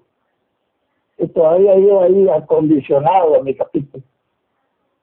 Pero un día me mostró. Y un día arranqué de verdad y no he parado, y ni pienso parar. Porque entendí que si no somos pescadores de nacimiento en nuestro entorno y fuera de nuestro entorno, presencial y virtual, como sea. Si no lo puede llevar ahorita a un evento presencial, pues llévelo a un evento de estas plataformas o presente le mandan un link para, para que lo mire por Facebook, o déle un corto testimonio, o algo, pero es algo que les duela, que les duela ver que esa persona no tiene a Cristo en su corazón. Eso es lo que yo entendí en esta preciosa organización pero tiene que hacerlo ya, no es que ya el otro año, ya cuando hayan eventos virtuales, presenciales, no es ya. Ahorita estamos a un link, es bien fácil. Es bien fácil. Ya les voy a mencionar más o menos cómo lo hice yo. No hay tiempo que perder, no hay tiempo que esperar. Usted no puede darse el lujo de relajarse Usted no puede darse ese lujo. Usted, usted está en un ministerio, en una organización de pesca de almas. Punto. Eso entendió. Porque yo sé que fraternidad nació en el corazón de Dios. Lo tenía claro cuando vi a él y, y escuché la, la, la, la, la historia de fraternidad, cómo nació fraternidad. Fraternidad nació en el corazón de Dios, no nació en el corazón de ningún hombre. Fue Él, fue Jesucristo, a través del Espíritu Santo que se lo mostró al fundador, al cofundador, le llamo yo, porque el fundador es Dios. Eh, yo entendí que nuestra fraternidad nació en el corazón de Dios para que con el poder del Espíritu Santo, siendo persona ordinaria, me convierta en extraordinario. Y eso no solo yo, usted, todos, desde el más pequeño hasta el más grande, desde el más joven hasta el mayor, desde el que tiene menos recursos hasta el que los tiene más El poder del Espíritu Santo es el que hace la diferencia en usted y en mí para conseguir todo, pero lo más importante, conseguir almas para Jesucristo. Así es el mejor negocio del mundo, comprobado por mí. Y dice, cómo alcanzar almas para Jesucristo es la gran misión, es la gran visión, es la visión principal de nuestra fraternidad. ¿Cómo logré? Yo fui a un Sahel. Del Sahel yo vine convertido a Cristo. Si usted no está convertido a Cristo, no solo está siendo un Cristo fraterno mediocre, sino que su entorno va a ser mediocre. Y lo que es peor, se va a ir para el infierno si no se convierte a Cristo. Porque la clave es venir, entregarle el corazón a Jesús. Eso dice él yo. Y cuando yo le entregué mi corazón, le di derecho legal para que entrara en mí, él empezó a mostrarme que yo había estado equivocado en un montón de cosas. En un montón de cosas. Todo lo que presentaron en Israel yo había estado equivocado como más de nueve conferencias y testimonios poderosos que eran ahí impactantes. Y entonces, ¿qué le quiero decir? Yo empecé a decirle a Dios qué hago, Señor, para poder llevar esto a los demás. Yo he entendido, tenía cinco años de estar en fraternidad, pero no en Cristo. Tenía cinco años de ser un acomodado. Pues yo, soy un desaxiado, yo vengo de diferentes denominaciones, en ninguna di bola. Llego a la fraternidad y tampoco estoy dando bola aquí. Pero llegó un momento que al fin les hice caso y fui a un saber por el amor que me trataron en mi capítulo. Y ahí me di cuenta que yo había estado 44 años equivocado. O más. Y de ahí para acá yo empecé a decirle, ¿qué hago, mi Señor? y me dijo, habla conmigo todo el tiempo. Esta es la palabra, orando en todo tiempo.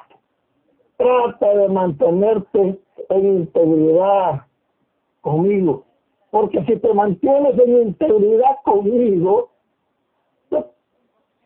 el camino, te voy a cómo le vas a hablar a la gente de mí. Jesucristo cuenta con usted Jesucristo cuenta con usted. Pero el momento que usted se une a Cristo es parte de su cuerpo. Usted es Cristo aquí en la tierra. Sus pies son los pies de Cristo. Sus manos son las manos de Cristo. Su boca la boca de Cristo. ¿Sabe por qué no le puede dar gente a su capítulo? ¿Sabe por qué la gente no quiere muchas veces saber nada de fraternidad, nada de Cristo? estamos dando mal testimonio. Damos un buen testimonio, pero somos mal testimonio. Y empecé a decirle, a partir de hoy quiero ser tu me dijo Jesús. Y yo le tomé la palabra. Y empecé a hablar en todo tiempo con él, a meditar en su palabra, porque ahí me iba a enseñar la verdad y nada más que la verdad.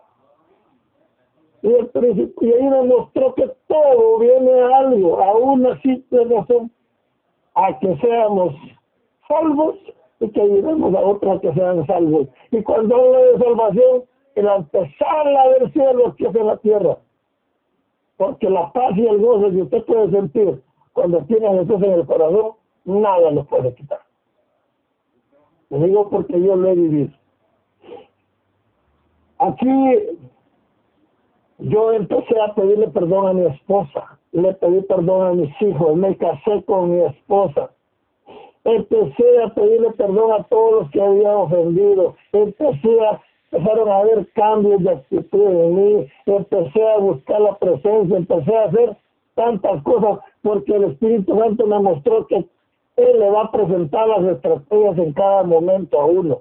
No es que uno ya las tiene, no, Él en cada persona le presenta las estrategias.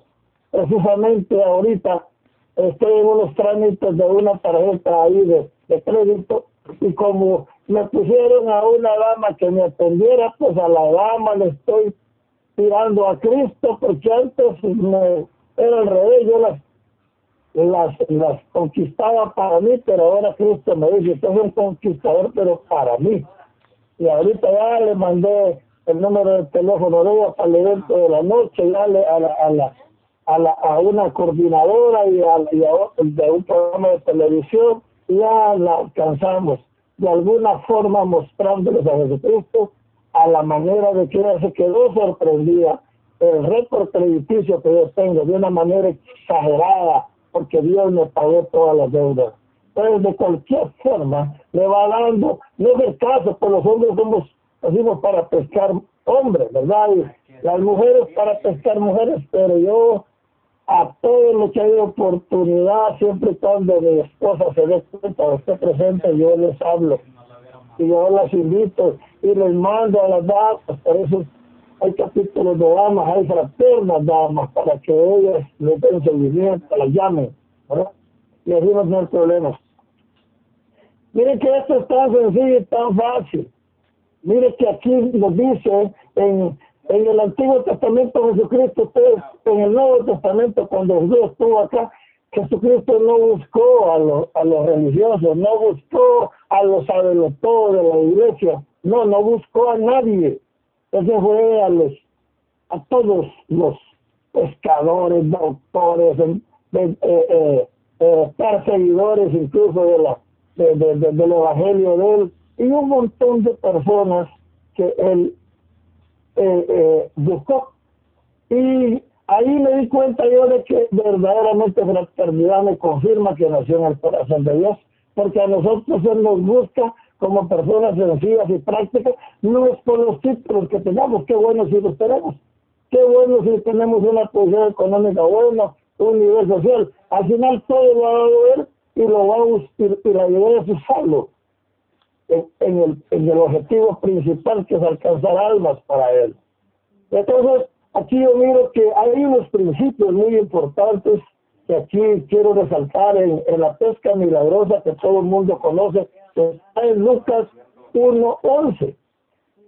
Uno de ellos es la obediencia. Todo milagro comienza con esto, obediencia. Pedro le prestó la barca a Jesús y esperó pacientemente y Jesús lo envió nuevamente a pescar, y Pedro en el nombre de Jesús fue y atrapó muchos peces que hasta tuvo que compartir. Muchas veces cuando usted salga de este saberlo y va a llevar una unción poderosa, que solo va a ir a pescar y va a haber tantos peces, tantos hombres alcanzados que va a ocupar a los demás para que lo ayuden a, a invitar a esas personas. Para como lo que yo dije ahorita con la fraterna coordinadora y con la nueva que le, que le concedió ahorita en la mañana. Y, y de esa forma, usted va a empezar a pescar y va a motivar a los demás para que se vuelvan pescadores. O sea, es algo hermoso. Bueno, ustedes miren que, que Pedro obedeció, primero le prestó la barca y luego le dijo que se la hiciera un poquito más, más adentro. Ustedes leen ahí van a ver, él se la metió un poquito más adentro lo escuchó y habló y habló. Imagínense si Jesucristo era igual a Agustín, o sea, a mí, de platicón, cómo se estuvo dando el sermón ahí toda la mañana y él lavando la red, imagínense hasta las 10 de tanto regalos y de ahí lo manda a pescar, obedientemente el hombre va. O sea, usted ahorita de por ahí, ya tengo tantos años y nunca se me ha quedado nada. Ya tengo aquí, aquí pasé yo me costaba pescar.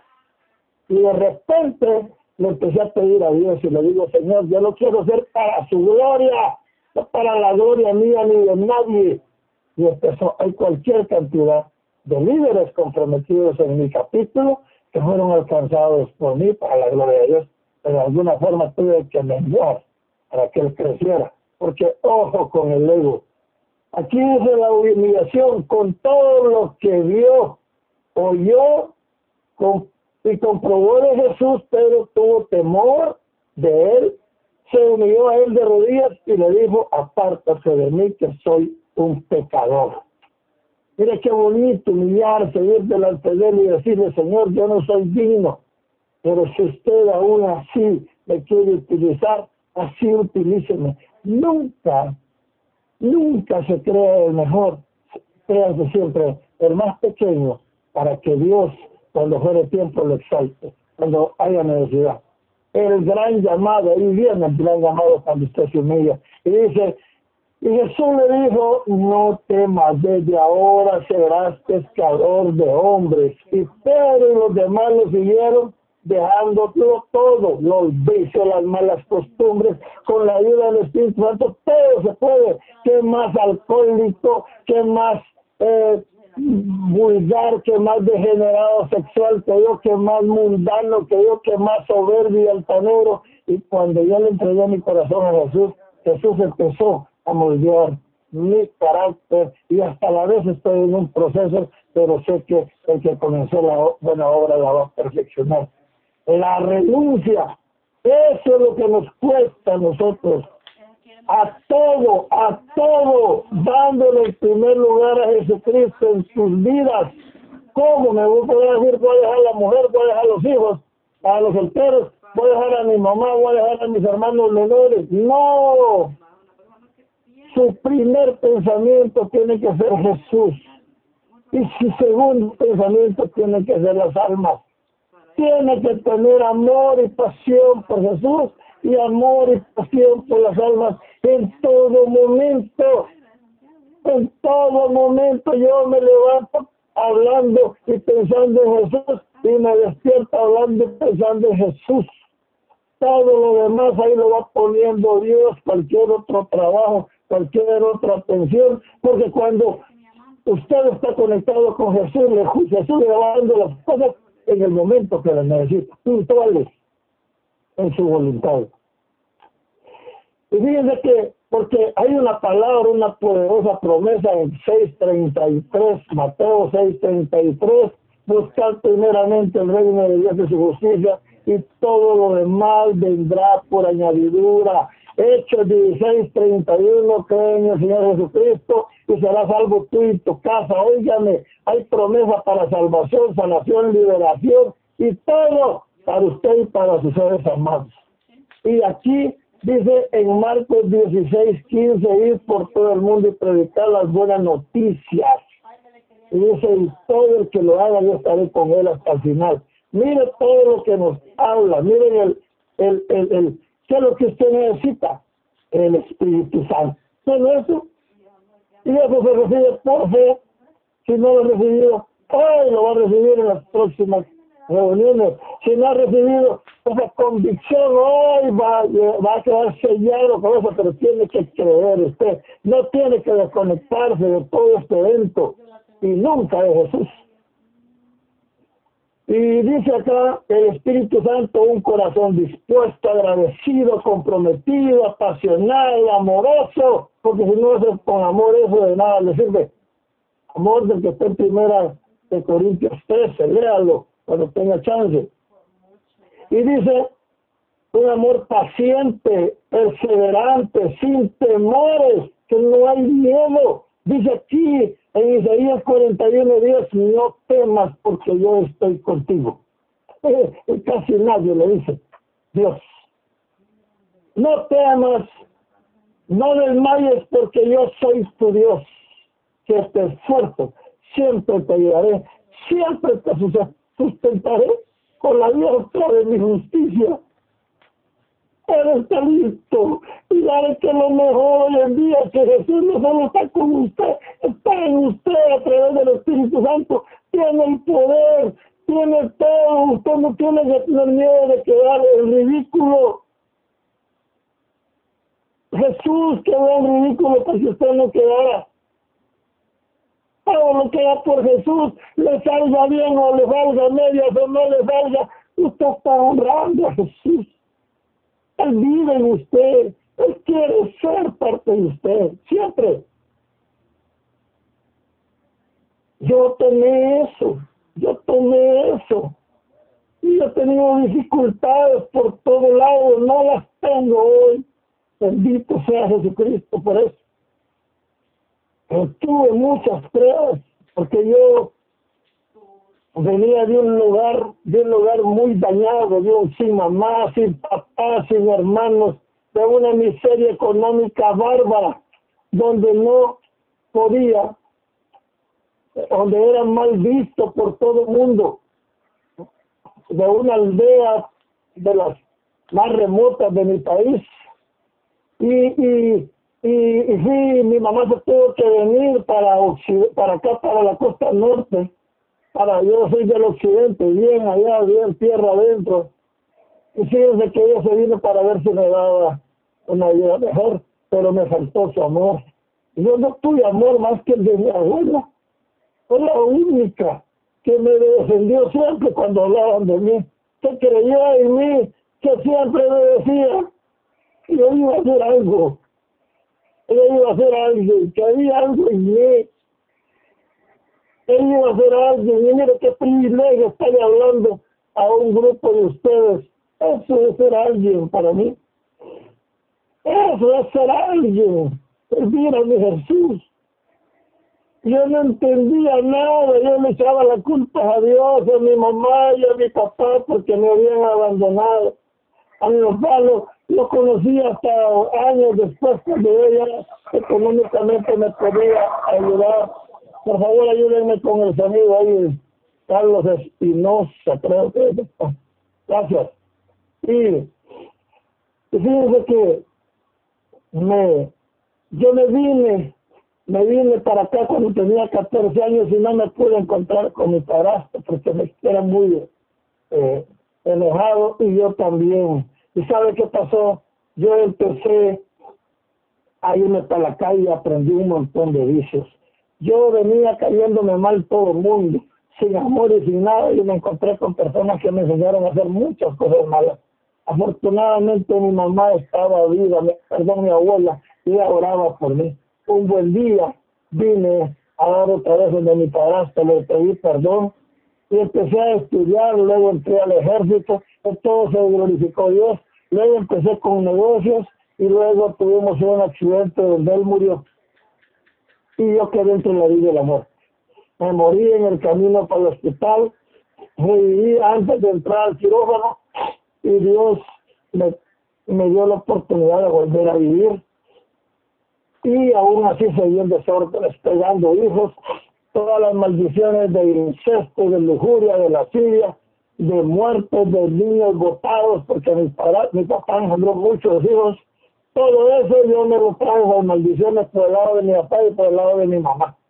Y me convertí de alguna forma en un pervertido, empecé a, a pegar hijos, formé mi primer hogar, fue un desastre porque me llevé a alcoholizar hasta dos meses con todos los vicios que conllevan ahí, armado, lleno de, de joyas y de todo, soberbio, altanero, porque los primeros 25 años más o menos había vivido una vida miserable y de ahí para allá Dios me empezó a ayudar y yo no lo reconocía. Consideraba que tanto tienes, tanto vales, y nada tienes, nada vales. ¿Y sabe qué pasó? Yo destruí mi primer hogar, formo mi segundo hogar, yo estoy más dañado todavía y empiezo a hacerle daño a esta muchacha. Engendrando hijos por fuera, con aquella, sin aquella, con la nueva y, y, fuera de la nueva que tenía, empecé a hacer un desorden. Pero tenía una gran bendición, ella ya tenía, ya estaba caminando en una congregación y de alguna forma conocía a ese Jesús. Y un día puso, hizo un pacto con Dios y de alguna forma Dios empezó a trabajar en mi vida. Empezó un varón a fijarse aquí decirlo y luego se unió con unos compañeros de trabajo que eran bien vulgares y bien fatales y empezó igual que mí, tal vez igual que mí, no, pero casi, y entonces yo empecé a ver que ellos sí podían cambiar. Y entonces ellos estaban cambiando. Entonces yo fui a, a la fraternidad. Ahí fui pescado pero yo me quedé ahí por los bienes materiales que Dios me daba, porque yo consideraba que Dios me debía demasiado, demasiado como para servirlo. Y él me empezó a enamorar con bienes materiales y un buen día, desafiado y decepcionado, porque no podía tener ese encuentro con Jesús, eso que todos sienten, todos los que ya tienen a Jesús en el corazón, y fui a Israel.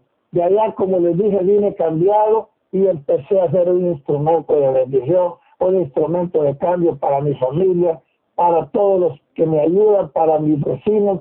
Empezamos a armar capítulos, hablar a la gente de Jesús, hacer avivamientos. Actualmente soy presidente de mi capítulo, también formo parte de este equipo precioso y puedo ver, he podido ver la gloria de Dios, he tenido todo tipo de pruebas. Dios ha sido tan bueno conmigo que yo decidí dedicarle toda mi vida, como les dije, y ahorita hasta algunos lujos que yo pensé que él no podía darle uno me los ha dado. Este año me tiene estrenando carro, carro 2021, como yo lo quería y hasta mejor de lo que yo lo quería, con todas las extras. Y de alguna forma se lo digo de una manera material cuando yo de repente viví por un montón de años en miseria. Y, y puedo decirles que si usted dedica su vida a Dios, Él le concede todos los anhelos del corazón. Hay una promesa en Salmo 37.4, deleítate a sí mismo en Jehová y Él concederá las peticiones o los anhelos de tu corazón. El problema está que nosotros nos vamos por las frutas, nos vamos por las ramas, no nos agarramos del tronco, del verdadero, que es Jesucristo. Él es el que da todo cuando nos conectamos en Él, en Él y agradarlo a Él y nada más que a Él. Y dice Jesucristo en Juan 15, 16, ya para ir terminando, 16 y 17 nos dice, no nos dice, no me elegisteis vosotros a mí, sino que yo os elegí a ustedes, para que llevéis mucho fruto y su fruto permanezca. Almas para Cristo cambio de actitud en Cristo. Para que todo lo que pidieres al Padre en mi nombre, Él se les dé. Esto os mando que se amen unos a otros. La clave es que lo que a Dios le da usted no lo ame, sino que lo use como un recurso para llevar las buenas nuevas sin limitantes al mundo a donde le permita llegar. Yo estoy viviendo esos tiempos ahorita para la gloria de Dios. Y el signo, fíjese bien, su signo sobre mí es amor. Eso es lo que nos dicen ahí. Y allá está en un gran papel grandote donde vayamos.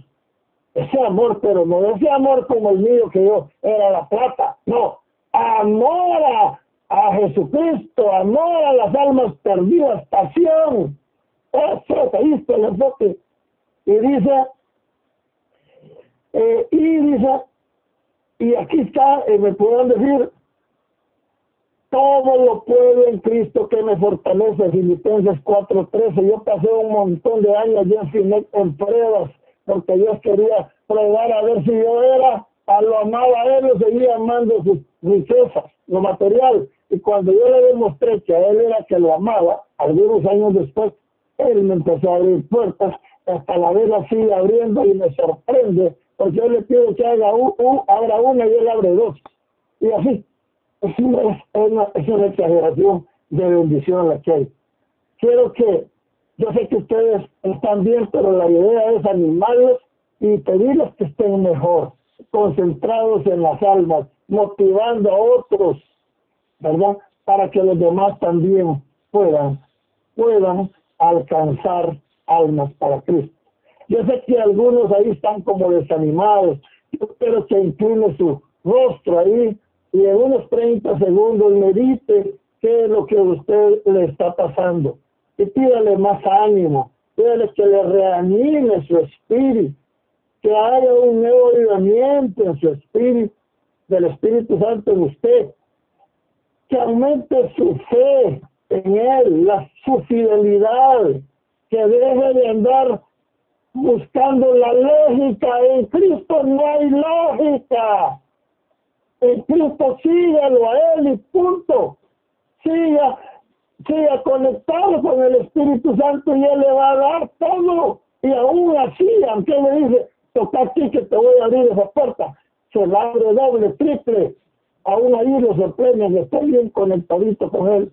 A mí me pasa eso y, y, y, y pídele ahí que si no ha nacido de nuevo, ¿qué quieren hacer de nuevo?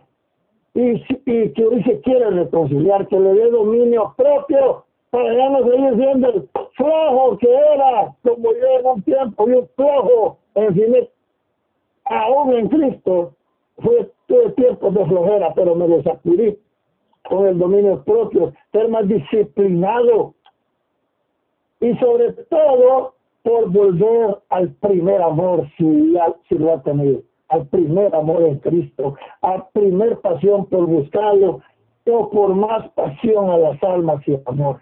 Padre, en el nombre de Jesús, aquí está este grupo precioso de personas. Yo sé que su Santo Espíritu les está hablando, Padre. Perdóneles por todo lo que se han equivocado, Señor, y ayúdenlos a ser unos pescadores auténticos, pescadores originales, pescadores que sea su principal objetivo a partir de hoy, Padre.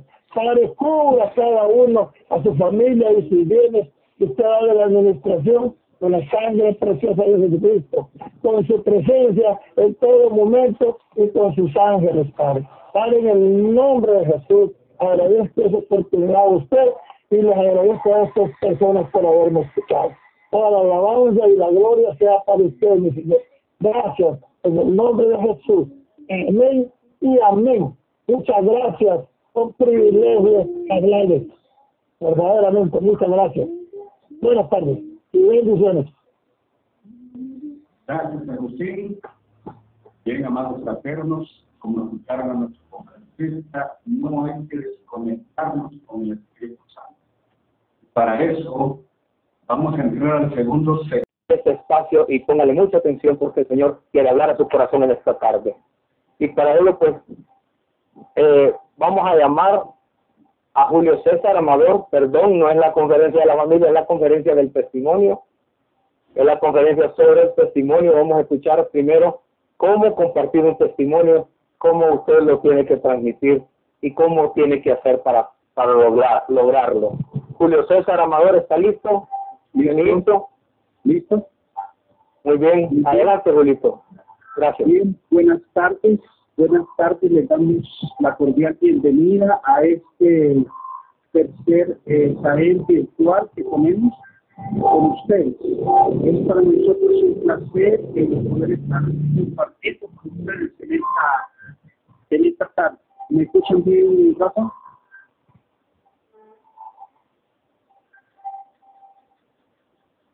¿Me escuchan bien? Ok. 9 de julio. Sí, se escucha bien, Julio, sí se escucha bien. Bien, entonces eh, quiero comenzar en esta tarde hablando acerca del concepto del testimonio. ¿Qué es el testimonio? El testimonio es la declaración que hace una persona para poder,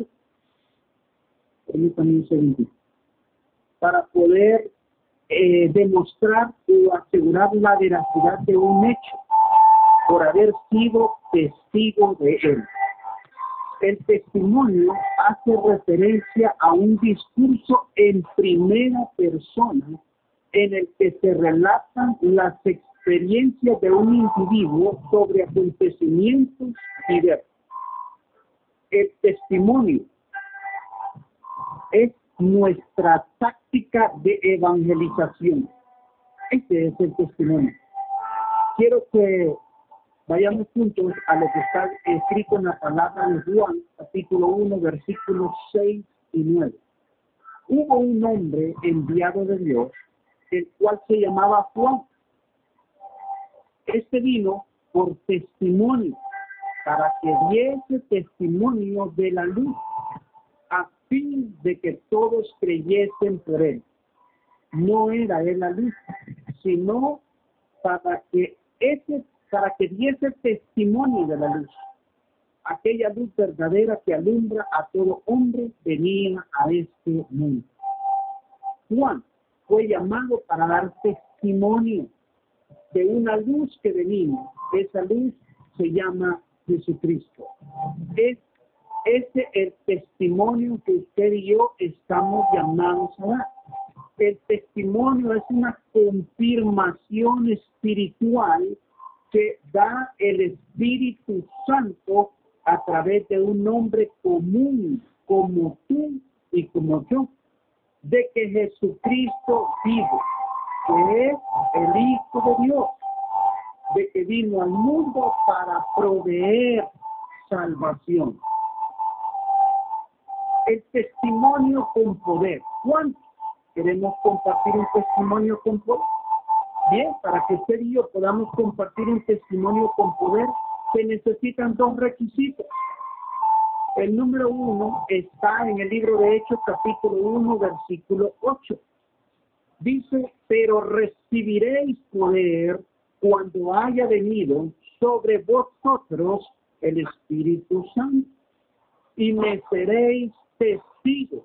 En alguna Biblia dice, y me seréis testimonio en Jerusalén, en toda Judea, en Samaria, en Tegucigalpa, en San Pedro Tula, en Choluteca, en La Ceiba, en Olancho, en Copán, en Comayagua y hasta en lo último de la tierra, en todas partes del mundo, en los caseríos, en, en los departamentos, en las ciudades, se va a dar testimonio. El testimonio debe compartirse bajo el poder del Espíritu Santo.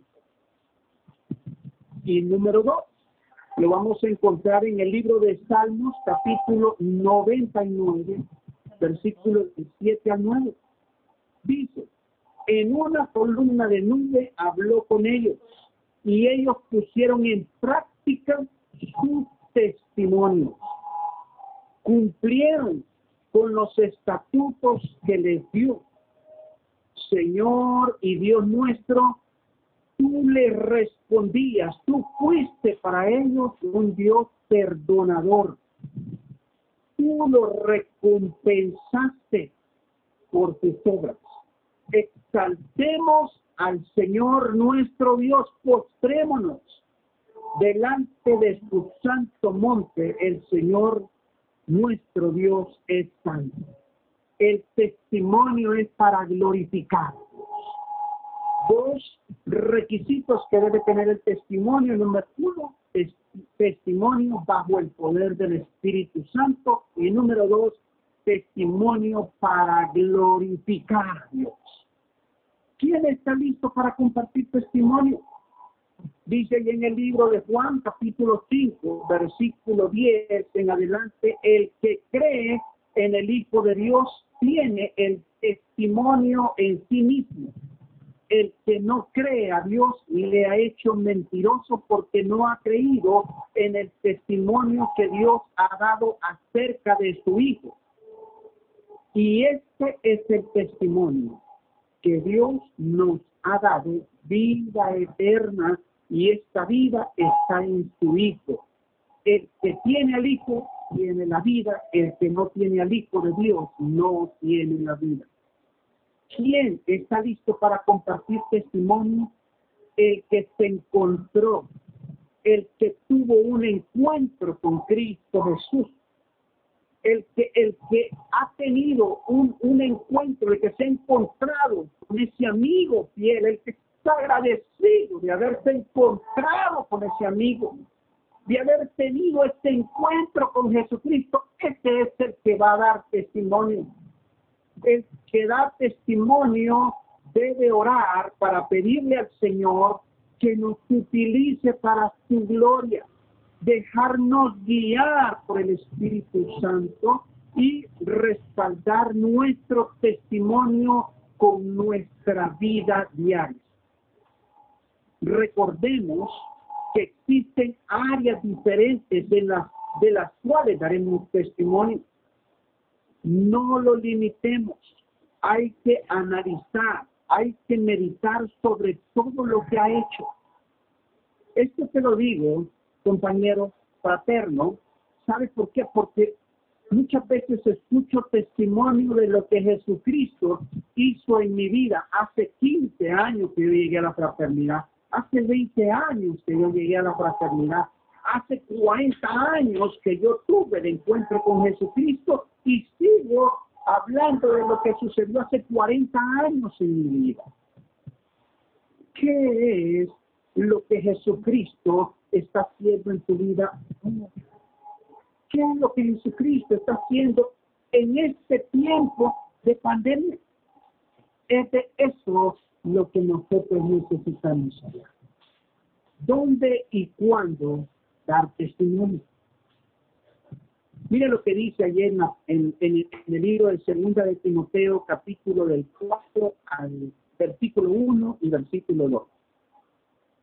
Dice, te encarezco delante de Dios y de, y de nuestro Señor Jesucristo, que juzgará a los vivos y a los muertos en su manifestación y en su reino.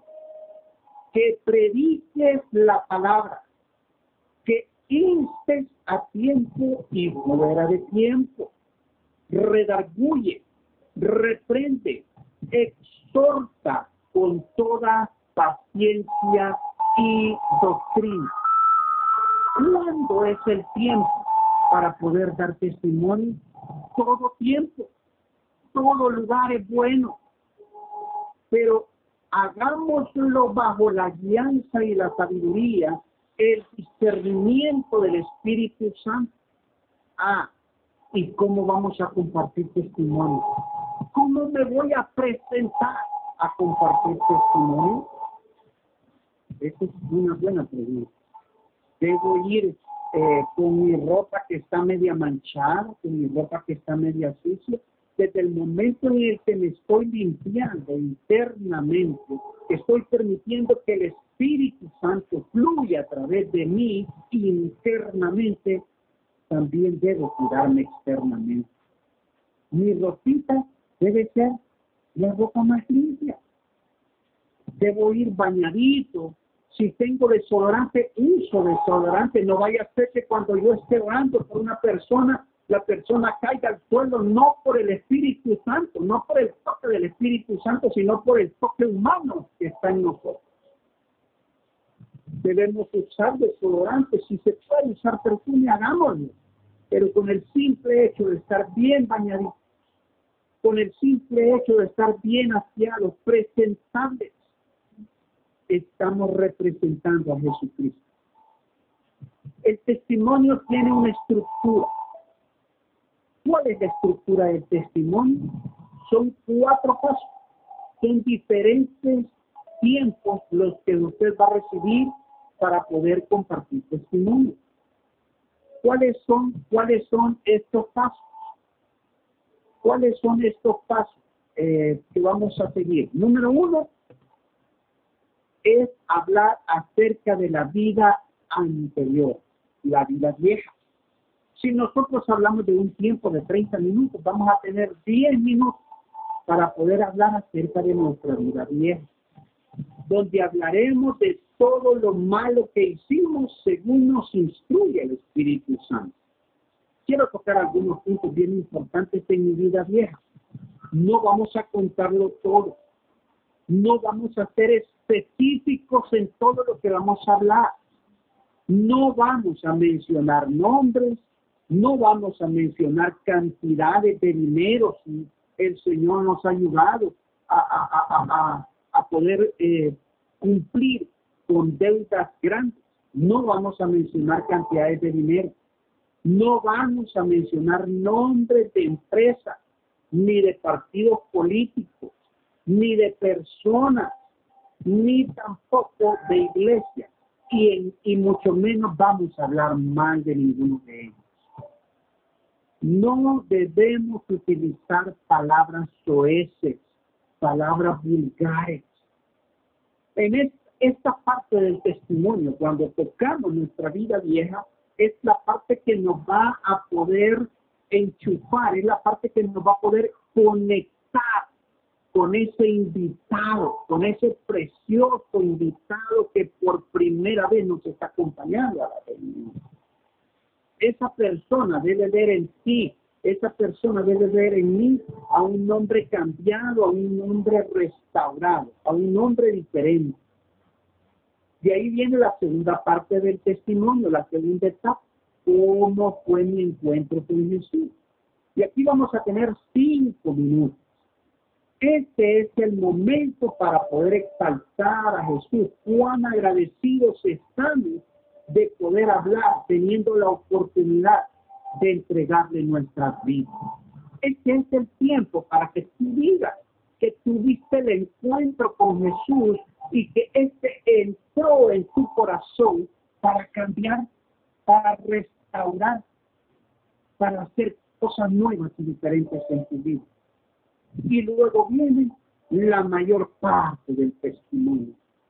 Hablando de, del tiempo, 30 minutos, ya hablamos de 10 minutos, donde vamos a hablar de nuestra vida vieja.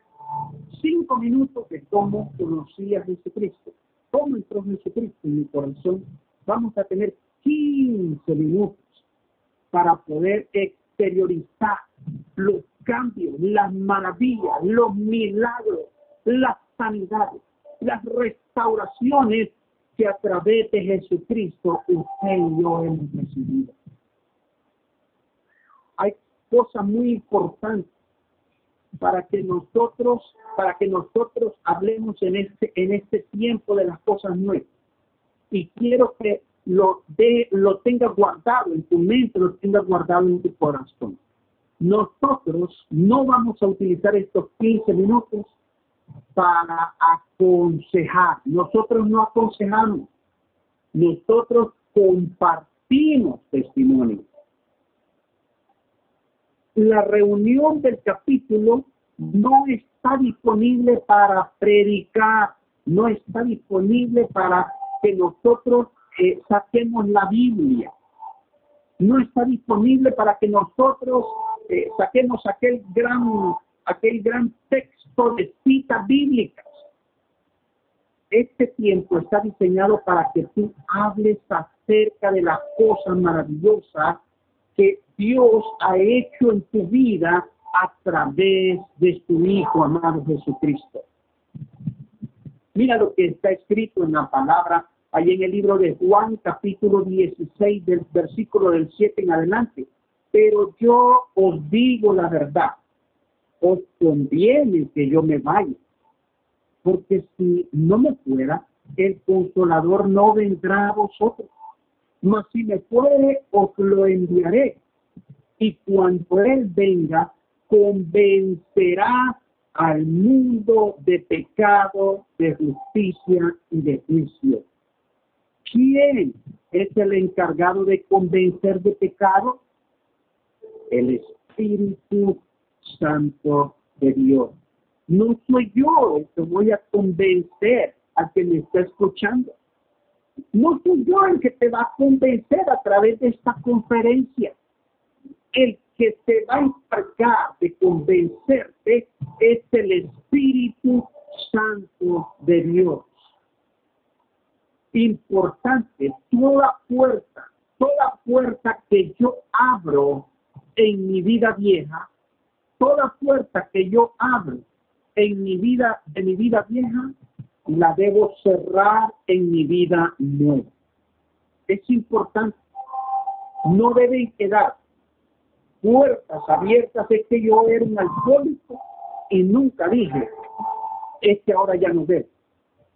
No debe quedar abierta una puerta donde yo dije, yo fui un hombre infiel, yo fui un hombre metido en drogas y nunca dije que salí de las drogas. Nunca dije que ahora soy, hombre de una sola que estoy respetando, que estoy valorando a la, a la esposa que tengo actualmente. Las puertas que yo abro en mi vida vieja deben cerrarse en mi vida nueva. Y luego viene la cuarta etapa del testimonio, que es el llamado el llamado para recibir a Cristo Jesús. El llamado debe tener una, una emoción, una motivación que induzca a poder repetir esa oración. hay, hay partes en nuestro testimonio que deben, que deben incitar a la persona que nos escucha para poder hacer ese, ese, ese con Jesucristo. ¿Cómo, va, cómo, ¿Cómo vamos a hacer esa, esa oración pequeña que es el llamado? Consta de cinco pasos. Número uno, el reconocimiento de pecado. Vamos a decir, reconozco que soy un pecador. Número dos, el arrepentimiento y el rompimiento con la vida vieja. Me arrepiento de lo que hice en mi vida vieja y hoy deseo invitarte, Jesucristo, para que hagas en mí un cambio. Quiero ser esa persona nueva. El reconocimiento que Jesucristo es nuestro Dios, es nuestro único Salvador. El número cuatro, pedir dirección y orientación para caminar con Él. Yo ya no quiero seguir mi camino viejo, ahora quiero seguir el camino nuevo. Y darle la gracia, porque ha hablado y ha cambiado nuestra vida. Resumiendo, resumiendo, quiero decirte que un testimonio sin Dios no tiene poder. No es un relato humano, no es un cuento, no es una fábula la que va a impactar la vida de la persona, de este hombre que nos esté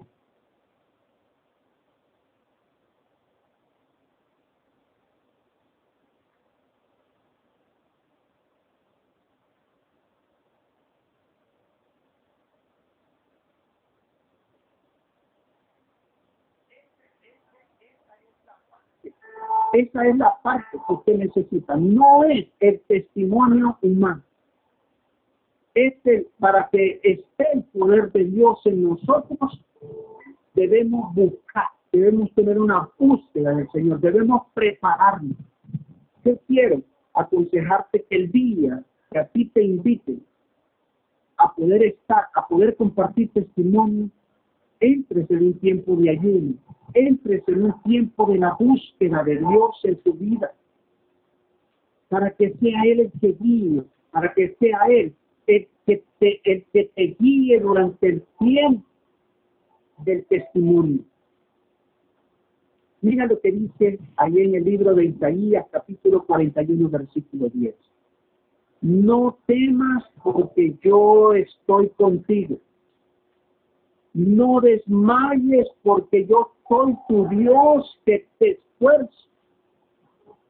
Siempre te ayudaré, siempre te sustentaré con la diestra de mi justicia. En su eterno amor, mi Padre me regaló lo más precioso. Él me regaló lo más valioso el sustento que tú y yo necesitamos cada día. Nuestro Padre nos ha regalado a Jesucristo. Hoy yo quiero decirte, no importa cuál ha sido tu pasado, no importa qué ha sucedido en tu vida vieja. Yo vengo a hablarte de un hombre que destruyó su primer matrimonio. Yo vengo a hablarte de un hombre que no fue, que no honró a su padre y a su madre.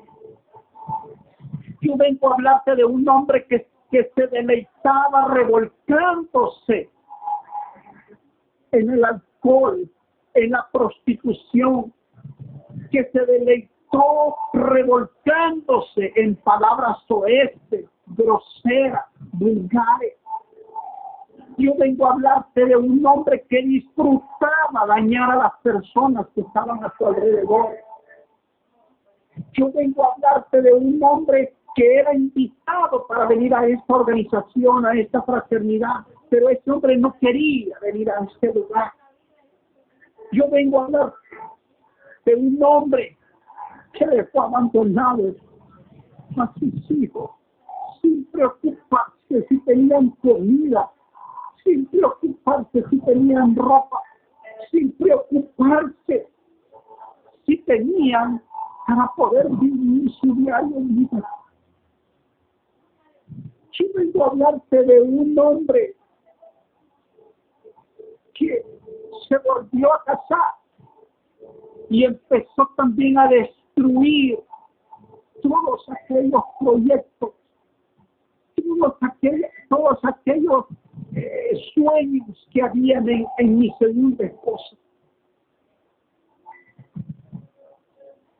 Yo vengo a hablarte de un hombre que se revolcaba en la cama con diferentes mujeres. De un hombre que por más que me invitaran a una reunión de fraternidad, decía, no, no estoy interesado. ¿Sabes? Porque la soberbia que había en aquel hombre le impedía abrir su corazón para poder recibir aquel regalo precioso que mi padre tenía para mí. Aún viendo el sufrimiento alrededor de las personas que estaban conmigo, yo no podía abrir mi corazón para poder recibir este regalo precioso que mi padre me había dado. Yo no podía recibir este regalo precioso que se llama Jesús. Yo no, yo no tenía, yo no tenía espacio en mi corazón para poder decirle Jesucristo, aquí estoy, hace mí un, hombre diferente. Me deleitaba en el lodo cenagoso, me deleitaba en, en, la vida vieja, me revolcaba en la vida vieja y me disfrutaba. Tú no sabes cuántas veces yo amanecía de goma, con unos dolores, con unos malestares en mi cuerpo que no, que no tienes idea. Y yo le lo prometía, Padre, ayúdame, sácame, sácame de este malestar, sácame de este dolor sácame de esto, de este achaque, y te prometo que no voy a volver a beber. Y sabes cómo me quitaba la, cómo me quitaba la goma, cómo me quitaba aquellos malestar, embriagándome, emborrachándome nuevamente. ¿Sabes cuántas veces mi actual esposa intentaba abrir la puerta del baño y no podía? Porque atravesado estaba en el suelo del baño Julio Amador, dormido sobre su propio vómito. Y yo me deleitaba, yo me deleitaba en eso porque lo seguía haciendo. ¿Sabes cuántas veces le prometí a mi esposa que no lo iba a volver? Y lo más que duraba esa promesa eran 15 días. Hasta aquel día en el que llegué a una reunión de fraternidad porque me iban a presentar a un amigo que era capaz de cambiar y transformar mi vida. Fue así como yo llegué a esa organización, a esta organización, a la fraternidad. No vine a esta bendita fraternidad. Vine a esta organización para que me presentaran al bendito, a Jesucristo, que dio su vida por mí, que, que, que aguantó los golpes en su espalda a través de un, a través de un látigo que arrancaba su piel, que arrancaba su piel. El que era merecedero de ese castigo era yo. Yo era el que merecía ese castigo. ¿Cómo no voy a dar testimonio de este Jesucristo grande, de este Jesucristo maravilloso que ha cambiado, que ha transformado mi vida, que me permite el día de hoy gozarme, disfrutar, ser parte de la gente más feliz de la tierra. ¿Cómo me voy a compartir testimonio de un Jesucristo que ha sido capaz de sanar mi corazón, de cambiar y transformar mi vida, de poder disfrutar de una cosa preciosa que me ha dado, que me ha dado la oportunidad de poder abrazar a mis hijos y poder disfrutar de una excelente reunión con ellos, de una excelente relación con ellos. ¿Cómo no voy a disfrutar de poder exaltar el nombre de Jesucristo a donde me llamen, a donde yo tenga que llegar? ¿Cómo voy a exaltar el nombre de Jesucristo a toda fuerza, con todo ánimo? Si hasta el día de hoy ha puesto un plato de comida en mi mesa.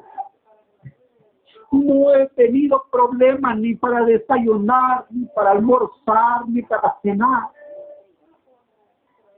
¿Cómo no voy a darle gracias a ese Jesucristo que aún a pesar de estar en medio de una pandemia, mi cuerpo, ni el cuerpo de mi familia, de mi esposa, ni de mi hija han sido tocados por, este, por esta pandemia, por este.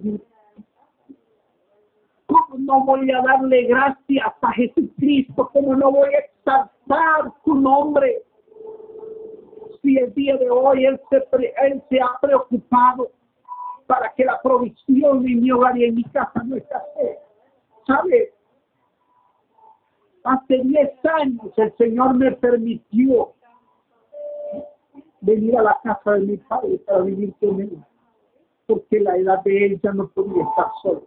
Me permitió durante 10 años cuidarlo, estar pendiente de que no le faltase nada, estar pendiente de su comida, estar pendiente de sus medicamentos, de estar pendiente de todo lo que él necesitaba. Todavía no bastaron estos 10 años, sino que todavía me regaló dos meses en los que él tuvo necesidad de ser atendido. Él tuvo necesidad de que alguien lo chineara para poder llevarlo al baño hacer su necesidad. Él tuvo necesidad en estos últimos dos meses de alguien que le limpiara, de alguien que le bañara de alguien que estuviera pendiente de un medicamento. Y esa persona y yo, la persona con la que tuvimos muchos problemas, con la que tuvimos muchos choques por la rebeldía que existía en mí, ¿cómo no voy a darle gracias a mi Padre? ¿Cómo no voy a exaltar el nombre de Jesucristo? que me permitió en el último momento, en un momento de agonía, poder pedirle a mi Padre que repitiera esa oración de arrepentimiento para que en medio de un grupo de personas contagiadas del COVID pudieran repetir una oración de arrepentimiento y pudiese gritar, Jesucristo, te acepto, Jesucristo, te acepto, Jesucristo, te acepto. ¿Cómo no voy a agradecer al Padre por todo lo que me ha dado el día de hoy? ¿Cómo no voy a agradecer al Padre por estar hoy delante de ustedes? Tratando de motivarte, tratando de poner delante de ti la recompensa que papá tiene para ti. Dice, no temas porque yo estoy contigo. No desmayes porque yo soy tu Dios que te esfuerzo. Siempre, siempre, siempre, siempre te sustentaré siempre, siempre te ayudaré con la diestra de mi justicia. Yo no sé realmente cuál es el tiempo que tú estás viviendo. Hoy deseo invitarte, hoy deseo invitarte para que te levantes para que te levantes y empieces a exaltar el nombre de Jesucristo. No sé cuál es tu situación, no sé cómo está tu cuerpo en esta tarde, si hay dolor, si hay enfermedad, si hay malestar. Hoy deseo pedirte que te desacomodes, desacomódate fraterno, desacomódate fraterno, desacomódate fraterno y levántate y brilla y resplandece porque tu luz, porque tu luz, porque tu luz ha llegado. Esa luz se llama Jesús. Yo quiero que ahí donde tú estás, inclines tu rostro y digas, Padre, perdóname. Padre, perdóname. Porque de repente no he hecho ni siquiera lo más poco que yo debía haber hecho. Perdóname si caso he hecho hasta este momento lo que me toca hacer nada más. Te pido perdón, Señor. Te pido perdón porque no he caminado esa milla extra. Esa milla extra para poder hacer más allá de lo que tú estás esperando en mí. Padre, ayúdame, ayúdame, yo quiero levantarme como esa luz, como esa sal que tú necesitas, que tú necesitas en Todo esto, Padre, te lo he pedido en esta preciosa tarde, en el bendito y poderoso nombre de tu Hijo amado Cristo Jesús. Amén y amén. Muchísimas gracias. Muchísimas gracias, fraternos.